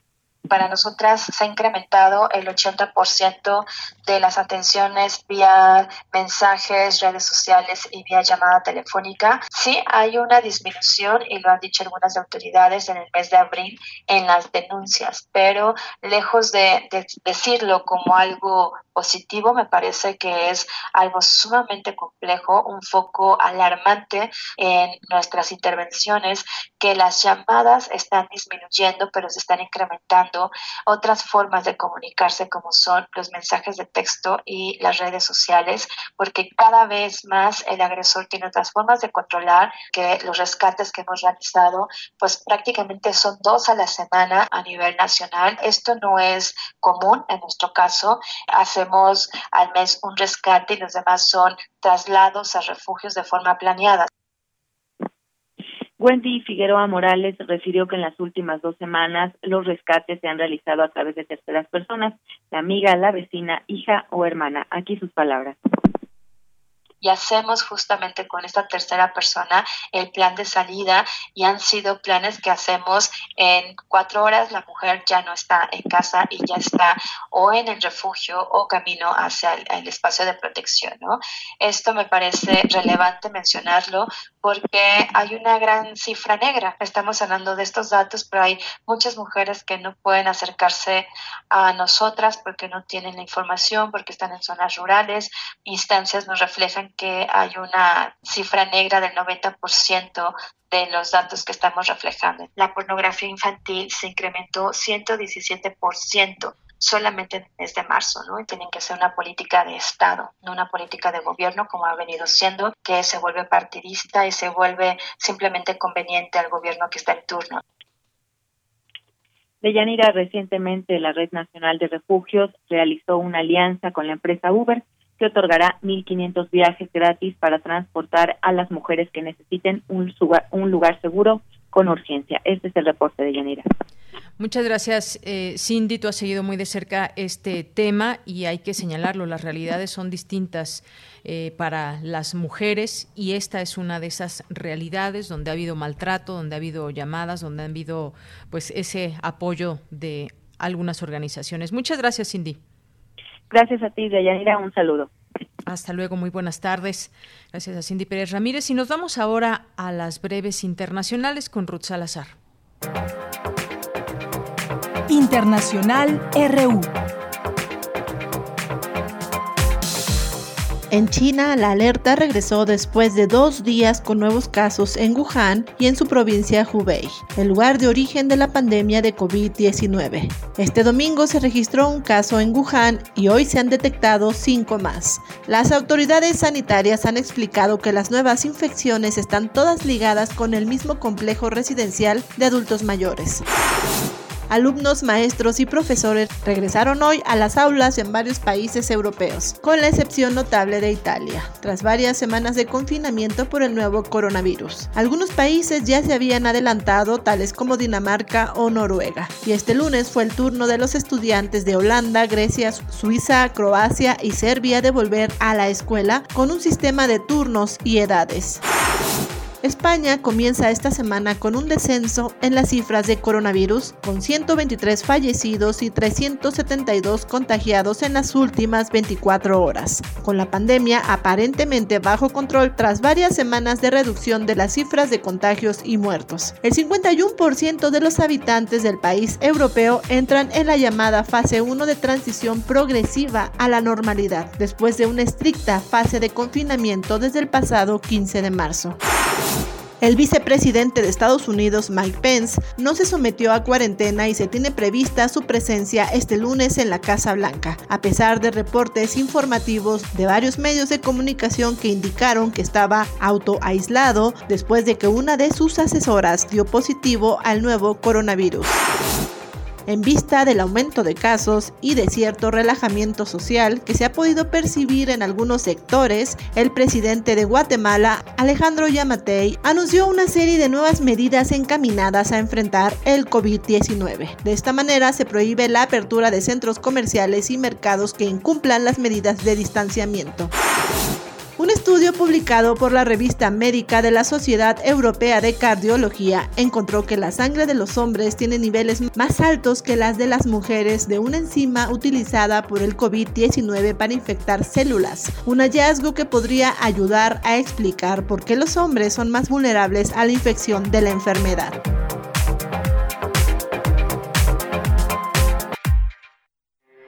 Porque tu opinión es importante, síguenos en nuestras redes sociales, en Facebook como Prisma RU y en Twitter como arroba PrismaRU.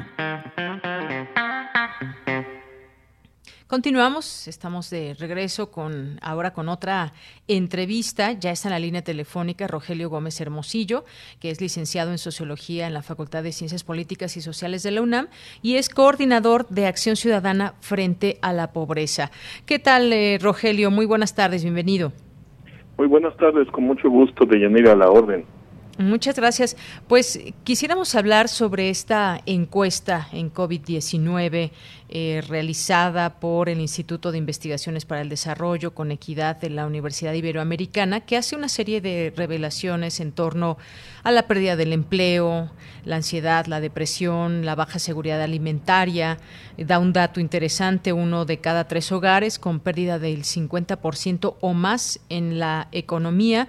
Parte de estos resultados de esta muestra, eh, me gustaría que nos platicaras, Rogelio, un poco más sobre lo que refiere esta encuesta para que nos vaya situando a lo que pasa en México frente a la pandemia. Sí, con mucho gusto. Pues lo que la importancia de este estudio es que no tenemos otros datos duros eh, levantados de una manera eh, sistemática, ¿no? Con procedimientos estadísticos rigurosos para para entender la dimensión de lo que está afectando la emergencia sanitaria a la gente. Lo que está sucediendo ya lo alcanzamos a percibir, yo creo todos en nuestro ambiente, pero la magnitud sí es muy grave. Hay un crecimiento, digamos, de la pobreza y de la desigualdad, porque como decías muy bien, una parte de los hogares, hasta un tercio de los hogares reporta haber perdido la mitad o más de su ingreso, tener a personas que perdieron, o sea, que quedaron desempleadas, que sí tenían empleo y quedaron desempleadas, o que los mandaron a descansar, todavía no los corren, digamos, pero no les están pagando completo, no les están pagando nada, o no o dependían de, de sí mismos, ¿no? Gente que trabaja por su cuenta, etcétera, que sale a la calle a vender, a comida, en fin, a hacer una serie de cuestiones y que eh, pues ahora no puede tener su fuente de ingreso pues porque no puede, no debiera poder salir a la a la calle. Entonces estamos con esta con esta situación y sí este estudio de la Universidad Iberoamericana creo que eh, revela, digamos, la magnitud del problema para una parte muy importante de nuestra población. O sea, no es no es menor y, y el problema es como decíamos el, el, jueves que estuvimos analizando esto con Oxfam, con con el CEI, con, con por supuesto con la propia Ibero, pues es que puede tener efectos incluso de mediano y largo plazo, ¿no? Por cómo afecta a los niños, la carencia alimentaria, en fin. Exacto. Y bueno, eh, se mide este impacto, se intenta medir el impacto en el bienestar de la población mexicana, pero también se han enfrentado a que, pues, eh, el levantamiento de encuestas, eh, hablando ya de la metodología, por ejemplo, se vuelve un poco distinto. estas encuestas de opinión de pronto pueden ser insuficientes para entender los impactos en el bienestar de los hogares ante la crisis. ¿Cómo, cómo se está dando también esta, esta manera de registrar estos datos? Sí, lo que lo que nosotros lo que nosotros decíamos es que es muy grave que, que el INEGI haya, bueno, que, que no se puedan levantar las encuestas y que por ello el INEGI nos informe que no se va a levantar la encuesta nacional de ocupación y empleo, que es la que mide, ¿no? El trabajo y el ingreso laboral de las personas cada tres meses y que ante esta situación sanitaria no se no se va a hacer en campo y puede ser que no tengamos datos para el trimestre justo en que mayor pérdida de empleos puede haber, ¿no? Yo creo que este este ejemplo del estudio de la del EQUIDE de, de la Universidad Iberoamericana es muy interesante, pues porque busca otra vía y entonces aprovechando que la penetración tan grande que ya tienen los teléfonos celulares, que el 99% de la población lo tiene y que existe la la base, digamos, el registro, el directorio, no sé cómo llamarlo, para hacer la, la, parte estadística, ¿no? De generar la muerte, que sea aleatoria, que sea representativa, etcétera, es una parte técnica que ellos explican muy bien en su en su estudio. Eh, permite, digamos, contar con contar con estos datos y calcular que entre 5 millones 200 mil o hasta 8 millones 100 mil personas, ciertamente hay un margen ahí estadístico, podrían haber quedado en desempleo, ¿no? Y que los hogares que reportan mayor eh, eh, o sea que todos los hogares reportan tener, en todos los niveles socioeconómicos se reporta un problema de ingresos, pero que es mayor en los hogares del nivel socioeconómico más bajo. Entonces, por eso decimos que es, es una situación que puede empobrecer más a los más pobres. O sea, hay una sobrecarga de gente que ya vivía en condiciones muy adversas, al día, sin lo suficiente para la canasta básica, y que ahora además le viene este, este efecto, este golpe económico derivado de la situación sanitaria que tiene varias varias formas, ¿no? Una es esto de pues, quedarse en casa, entonces no poder salir a pues a trabajar, a generar a generar el sustento o por el cierre de las empresas y entonces que no le paguen, quedar quedar desempleado o, sin salario completo o a veces hasta sin salario, en fin, todas estas situaciones que se están viviendo y, y, aquí el tema es que la magnitud, ¿no? O sea,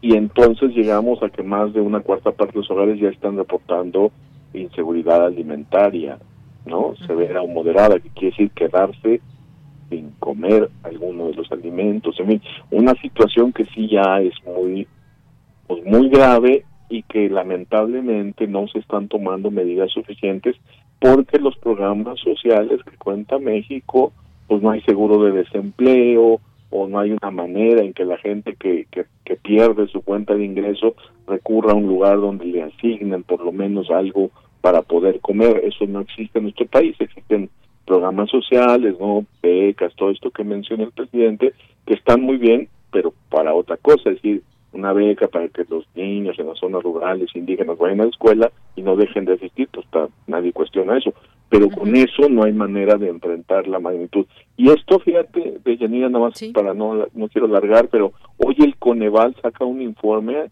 y que luego podemos platicar eso, puedes entrevistar a alguien de los consejeros de Coneval, porque hoy dieron a conocer un estudio que confirma lo que decíamos, o sea, lo que venimos diciendo desde sociedad civil en estos en estas semanas, hoy un organismo del Estado mexicano, que es el Consejo Nacional de Evaluación de la Política de Desarrollo Social, el Coneval, que es responsable de medir pobreza y evaluar programas sociales, dice exactamente lo mismo, que es que puede crecer, digamos, se puede afectar más a los más pobres, que puede crecer la pobreza y la desigualdad, y que los programas sociales actuales no son suficientes ni adecuados para enfrentar este tipo de problemática.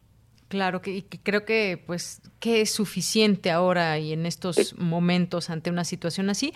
Me gustaría también, Rogelio, que nos compartieras algunos de estos resultados, porque se habla, por ejemplo, de la percepción del riesgo que tiene la gente de estas medidas de distanciamiento social, algo que ya comentabas, por ejemplo, que es el empleo y el, el ingreso, entre que mucha gente ha perdido su empleo, a otras se les ha recortado su salario y ya no alcanza, y una percepción de que las cosas están subiendo, no sé si sea una percepción, habrá que meterse bien qué ha subido en los últimos días y semanas, ¿no? De la canasta básica también.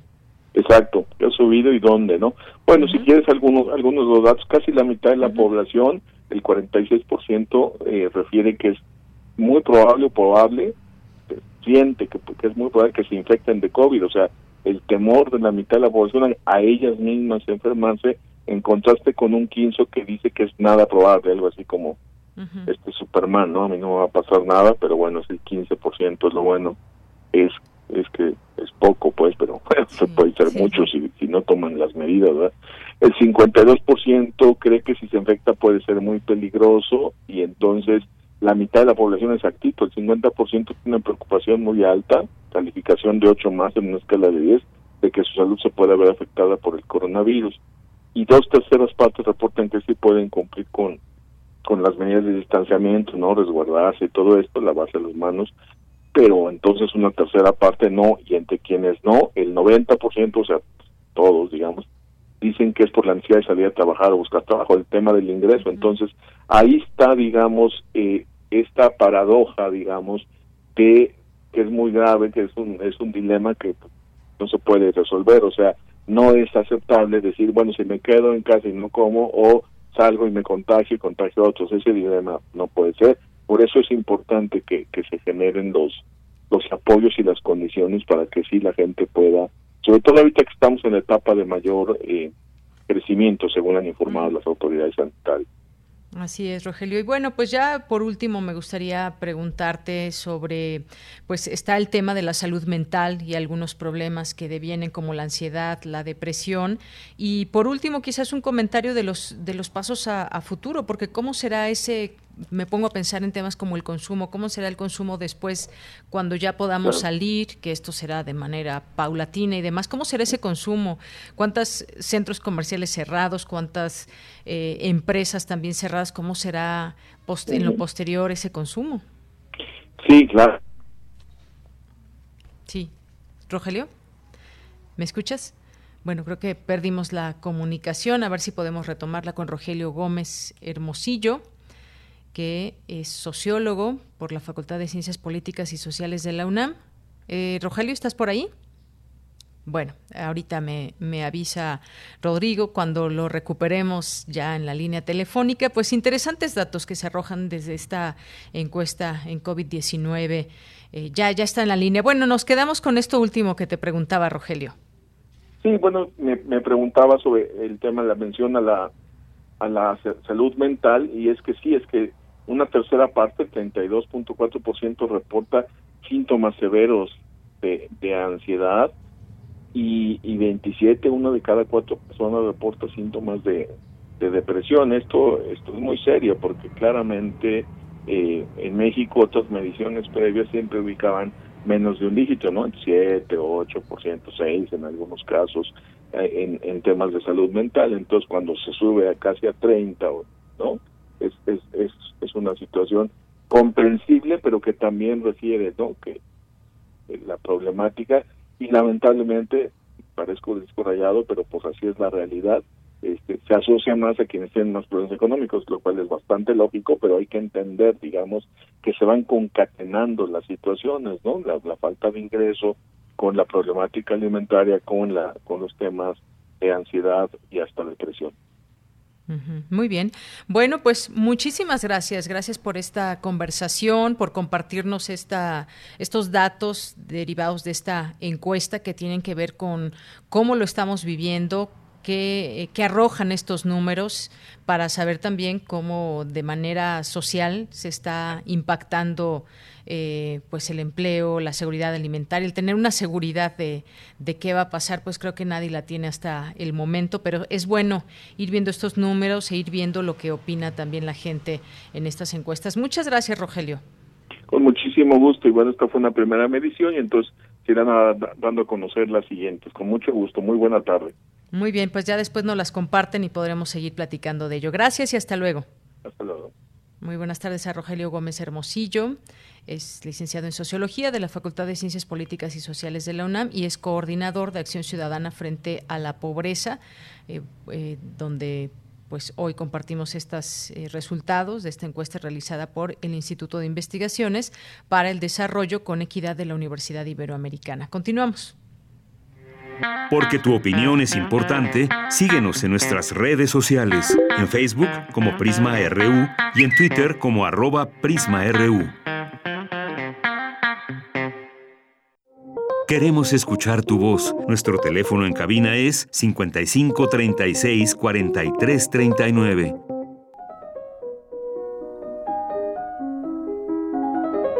Cartografía RU con Otto Cázares. Bueno, se nos va el tiempo muy rápido y ya hemos llegado hasta la cartografía RU con Otto Cázares. ¿Cómo estás, querido Otto? Muy buenas tardes. Te saludo, querida Deyanira, saludo a quienes nos escuchan. Estoy bien, estoy en este paréntesis de supervivencia, empezando la novena semana de encierro. Y bueno, pues eh, extrañándolos eh, y no obstante teniéndolos cerca a través de la pantalla. En esta ocasión quiero hacer un comentario dedicado a las madres holograma, como las llamó ayer la escritora Margot Glantz. Pues claro, a nuestras madres tuvimos que felicitarlas, hablarles a través de una pantalla. Ahora la madre resulta un holograma ah, entrañable y a ese holograma entrañable quiero dedicar este comentario. Eh, pensando en las historias del mundo, yo no puedo pensar en una madre que haya tenido mayor número de hijos que aquella madre que aparece en la fuente inagotable de imaginación y humanidad de la literatura, que es el Ramayana hindú. Ahí un personaje femenino de nombre Sumati, que después de nueve meses de preñez dio a luz a una calabaza y sesenta mil hijos nacieron saltando cuando de un golpe abrieron la calabaza. Innumerables nodrizas cuidaban de los sesenta mil hijos de Sumati y los tenían a todos, como si se tratara de un jardín de niños, en un plato con mantequilla.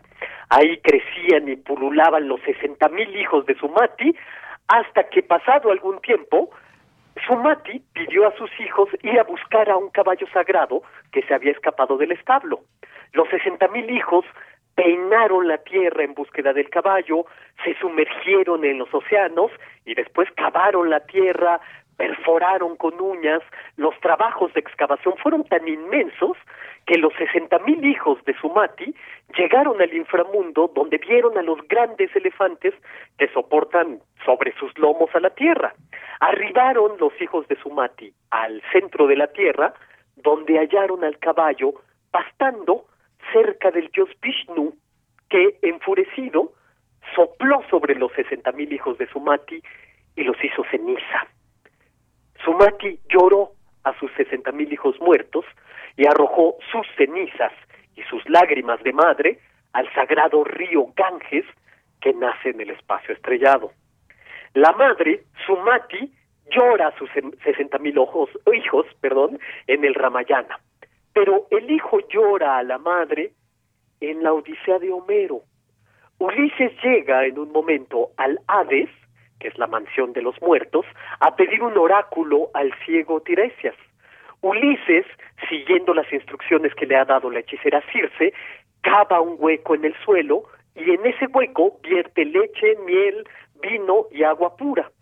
Entonces, las almas de los muertos comienzan a aproximarse a la ofrenda que ha hecho Ulises, deseando beber de esta extraña mixtura. Ulises tiene que evitar que las sombras beban de la ofrenda, solamente dejará beber de ella a aquel con el que desea hablar. De modo que a los demás, a las demás sombras, tiene que dispersarlas a punta de cuchillo. Se agolpan las sombras muertas a su alrededor, Ulises, esperando la llegada del ciego Tiresias, ve la sombra de los héroes caídos en la guerra, ve la sombra de Ajax, de Aquiles, de Agamenón, eh, que fue asesinado por Clitemnestra, ve a Elpenor que se había roto la cabeza en el palacio de Circe. Ulises ve a desfilar frente a sus ojos a muchas madres famosas ya muertas. Ve a Antiopa, madre del músico Anfión, ve a Yocasta, madre y esposa de Edipo, ve a Cloris, madre de Néstor, a Leda, a Fedra, a Procris, etcétera. De repente, Ulises ve el alma muerta de su madre, Anticlea, que había dejado viva al salir de Troya. Y de inmediato brota el llanto de Ulises, eh, que permite que la sombra de su madre se acerque a la ofrenda y beba de ella para poder hablarle. Mi Ulises, mi luz, le dice su madre, y él, por tres veces, intenta abrazarla, sollozando, y por tres veces su madre se escapa de sus brazos como en un sueño, como una sombra. Coatlicue espera a su hijo en el Aztlán. Contaré esta historia valiéndome del sabio historiador y lingüista, estudioso de la compleja mitología azteca, Gutiérrez Tibón, que, como era italiano, se dio muy rápidamente cuenta de que en México es común el uso de expresiones como ahorita regreso o expresiones como ya vuelvo, ya vuelvo, las cuales no significan que el sujeto en cuestión tenga la intención de volver. Se trata, según parece, reflexionó Tibón, en una fórmula de cortesía prehispánica que ha perdurado hasta nuestros días, porque al partir Huitzilopochtli le dijo a su madre Coatlicue ese ahorita vengo mamá y 400 años después el hijo no había vuelto.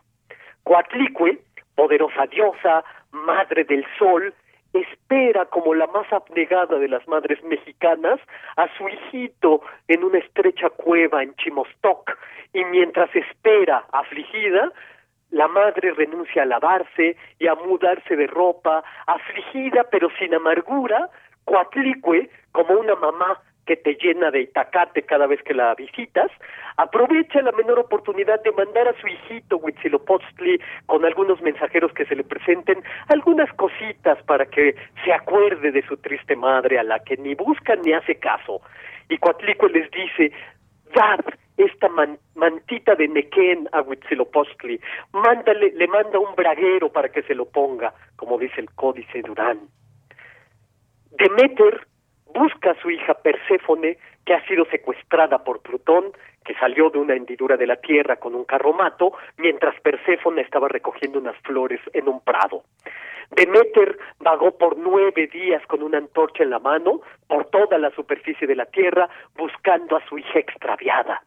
Demeter se mezcla con los mortales para buscar ciudad por ciudad a su hija, llega a Eleusis y ahí, extenuada, destrozado su interior por la infructuosa búsqueda, Demeter se siente en el brocal del pozo, de un pozo, y allí Demeter se hace anciana en un día.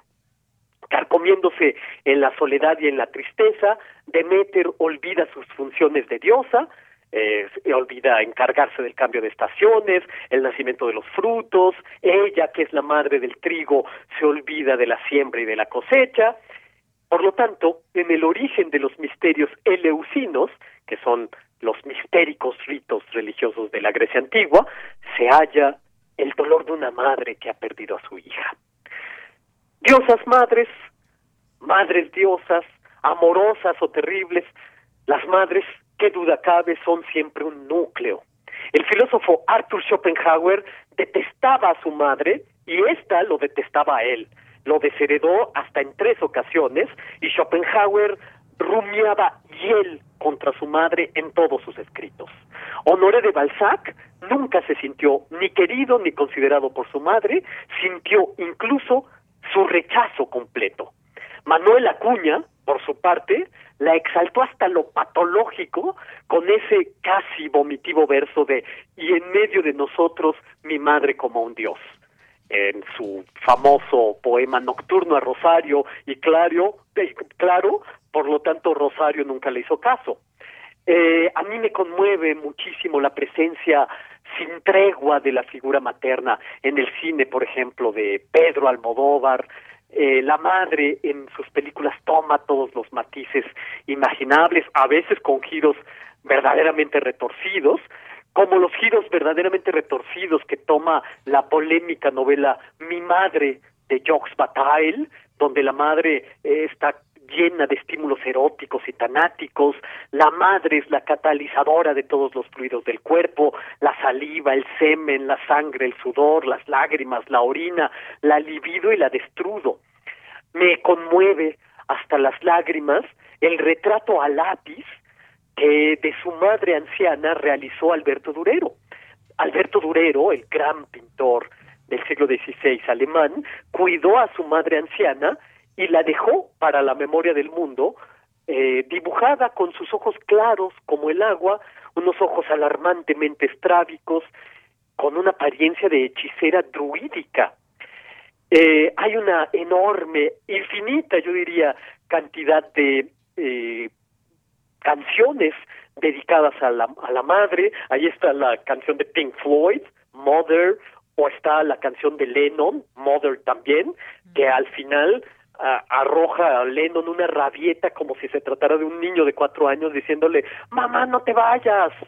O está en la ópera la hermosísima aria Senza Mama, sin la mamá, de la ópera Suor Angelica de Giacomo Puccini, que es una, eh, un personaje femenino que entona una tristísima aria cuando se ha enterado de la muerte de su pequeño hijo. O está el aria patética, preciosa como la que más Mama Morta, la madre muerta, eh, ante los propios ojos en el umbral de la puerta en la ópera André Chenier de Humberto Giordano, pero de entre todas las canciones que he elegido para hablarles, quiero hablarles ya por último de la hermosísima canción del compositor checo Antonin Borjak, de título canciones que me enseñó mi madre. Voy a pedirle a nuestro querido productor, Rodrigo, que nos ponga los primeros acordes de esta canción de Anthony Borjak.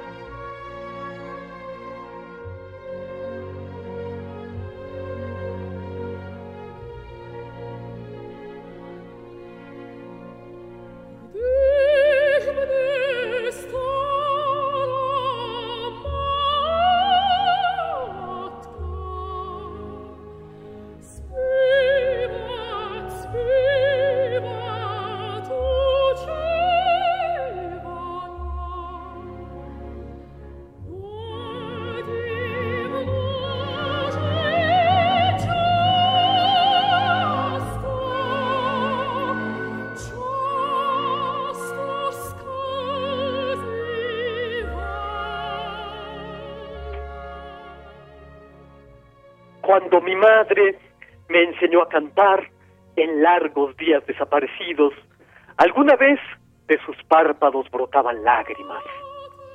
Frecuentemente las lágrimas fluyen desde el tesoro de mi memoria y caen por mis mejillas ahora que enseño a mis propios hijos gitanos a cantar. Eso dice esta canción de Anthony Borjak. Claro, de la madre heredamos todo, heredamos también las lágrimas. Y esto es lo que yo tengo que decir y dedicar a las madres holograma este lunes 11 de mayo de 2020. Otto Cázares, muchísimas gracias como siempre por esta cartografía. Encantado y te mando un abrazo a ti, madre de Cami, inteligentísima, y a todas las radioescuchas madres eh, con espíritu eh, materno y de eh, vocación de holograma en estos días. Muy bien, pues recibo tu abrazo con mucho gusto, Otto, y por supuesto un abrazo a todas las mamás radioescuchas, a las nuestras, por supuesto. Muchas gracias, Otto. Hasta el próximo lunes. Hasta el siguiente lunes. Continuamos.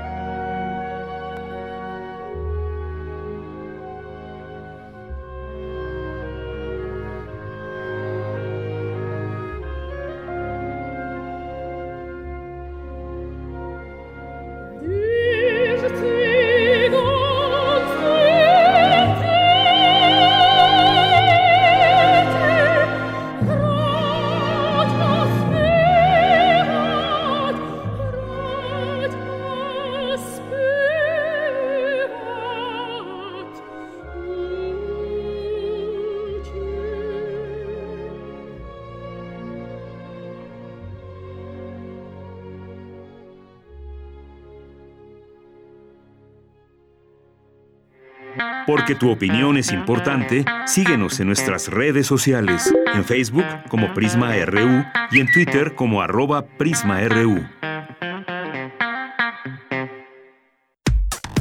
Relatamos al mundo. Relatamos al mundo.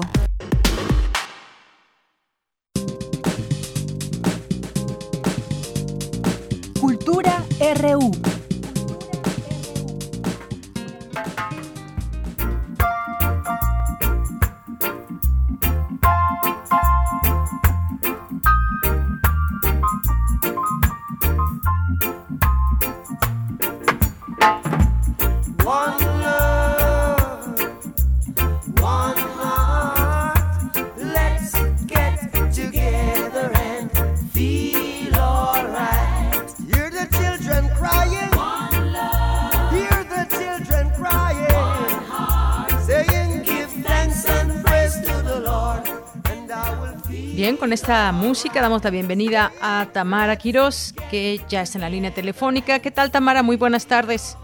Gracias, Deyanira. Muy buenas tardes a ti y muy buenas tardes, por supuesto, a los que nos acompañan a través de Radio UNAM.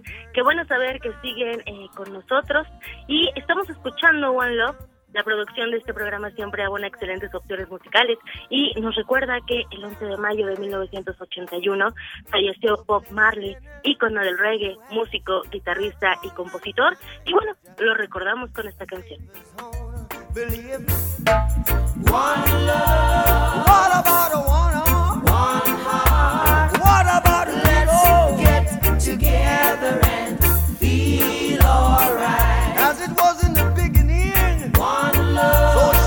body in the air.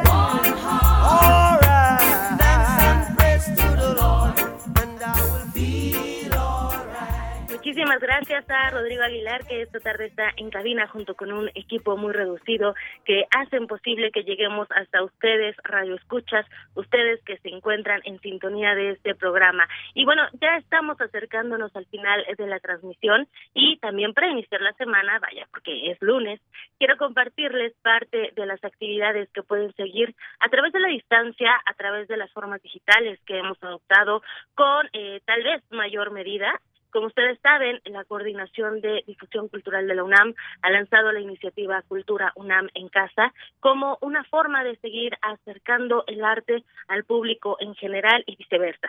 Los recintos, en un esfuerzo conjunto, han creado un contenido diverso con múltiples posibilidades para experimentar. Uno de esos recintos es el Museo Universitario Arte Contemporáneo. En la sala 10, que es meramente virtual, este espacio nos permite explorar las más recientes producciones entre ellas el podcast Hotel Abismo, también hay teatro de primera mano para tiempos nuevos que nos ofrece ver el quehacer artístico en estos tiempos de pandemia. Esta es una obra teatral donde los protagonistas encarnan situaciones filmadas con el teléfono celular desde su casa justo desde el confinamiento. Hay varias opciones y eh, para todas y para todos nosotros y bueno, conversé con Cuauhtémoc Medina, curador en jefe del MUAC y esto comparte a los micrófonos de Prisma RU. Vamos a escuchar. El MUAC al momento de iniciar la eh, cuarentena, estaba preparando ya un cambio que eh, de manera muy sencilla lo, lo plantearía así. Queríamos cambiar de una política de información eh, a tener una política de contenidos más allá de, de, nuestra sede física. Entonces, por eso es que pudimos salir casi inmediatamente al aire con una serie de proyectos, porque estábamos, de hecho, en el momento de empezar a ampliar nuestra programación en línea. El proyecto más importante era ampliar nuestra programación de arte a una sala que llamábamos desmaterializada, que es la sala 10. El museo tiene nueve salas físicas, de manera que una décima sala era, era la oportunidad de presentar a un público eh, que pudiera estar en cualquier lugar eh, obras de arte, eh, con una periodicidad que originalmente habíamos pensado cada mes, pero que durante este periodo hemos hecho cada dos semanas. Es una exposición en forma, en el sentido de que la, la, lo que se exhibe se retira a, a, las dos semanas, tiene un inicio y un final, y lo que hemos estado buscando es generar una representación de una, de una serie de prácticas artísticas que tienen un significado inmediato en esta situación, sin ser temáticas. Empezamos con una pieza de Francis Alice de su serie de juegos de niños, que con un, con un relato realmente eh, formidable acerca de eh, fútbol prohibido en Mosul, eh, en el contexto del régimen de, del Estado Islámico. Y seguimos con un, las dos intervenciones de Carlos Amorales en el Cabaret Voltaire, luego con una eh, un video de Ana Gallardo basada en el intercambio epistolar entre sus padres. Y en este momento eh, tenemos una una pieza enteramente nueva y, fabricada durante el tiempo de la pandemia que involucra una una, una propuesta eh, teatral en donde Liliana Porter y Ana Discornia dos de las artistas más importantes de América Latina eh, idearon en el momento que quedaron encerradas un guion para ser representado por actores también enclaustrados en Buenos Aires para generar una especie de reflexión sobre tanto la situación del encierro como de la posibilidad de un teatro de crear una escena en ausencia del espacio común que es la escena. En paralelo a la, a la sala 10, eh, también estábamos preparando un, un, podcast con un sentido, en cierta manera, eh, con una, un temático gótico, con una ficción detrás. El Gran Hotel Abismo, que es eh, una, una, producción de, de, Julio García Murillo, eh, parte de un ataque que hizo Lukács, el filósofo húngaro, a la escuela de Frankfurt, en que los acusó de mirar el mundo como si estuvieran en un hotel junto al abismo, eh, eh, rodeado de placeres estéticos, para en realidad darnos la oportunidad de explorar la situación del arte y la cultura del día de hoy. El, Gran Hotel Abismo, en, de momento, está fundamentalmente centrado en, en hacer relatos sobre la pandemia y es un, un proyecto que tiene la función de generar un diálogo a largo plazo con nuestro nuestro público. Aparte de eso, hemos estado haciendo una variedad de, de, de diálogos en formatos eh, remotos, como es el Instagram Live, con varios de nuestros eh, curadores o con la directora. Hemos hemos llevado a, cabo eh, una serie de intervenciones de artistas cortas en, en video, pero sobre todo hay un paraguas que es el programa MOAC donde estés, que incluye también un programa para niños y que es nuestro intento de mantener una una existencia eh, activa en, en un momento donde el contacto social ha quedado muy seriamente disminuido. Esa voz que escucharon fue de Cuauhtémoc Medina, curador en jefe del MUAC y también historiador del arte. Recuerden que pueden visitar www.muac.unam.mx y si quieren seguir el podcast, también pueden hacerlo por la página o bien en iTunes y también en, Spotify. Eh, les deseo que tengan una excelente tarde de Yanira. Mañana tenemos una cita a la misma hora por la misma frecuencia y por supuesto también aprovecho la ocasión para mandar saludos a los que nos eh, están escuchando esta tarde, eh, a Roberto Quiroz, a Carlos Castillo y también Mario Navarrete, que siempre está presente a través de Twitter. Les mando un abrazo. Muchas gracias, Tamara. Hasta mañana.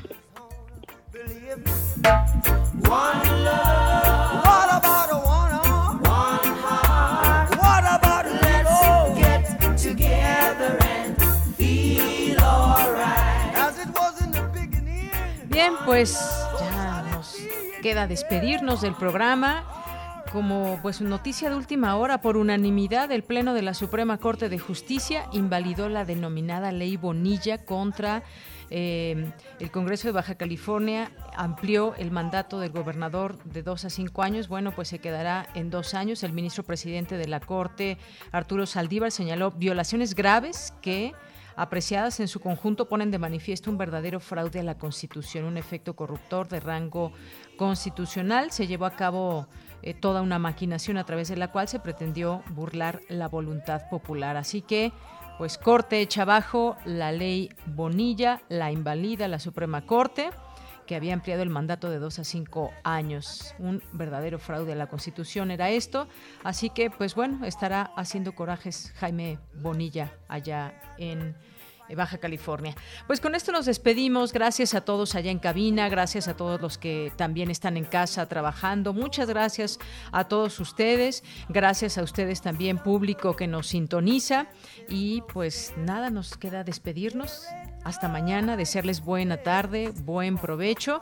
Nos escuchamos mañana en punto de la una y seguimos con este ritmo para despedirnos.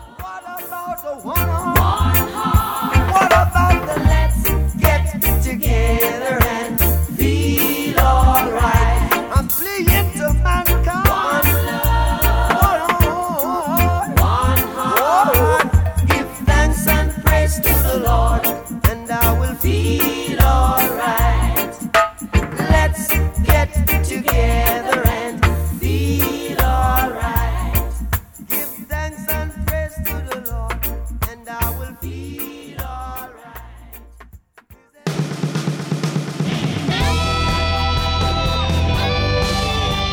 Prisma RU. Relatamos al mundo.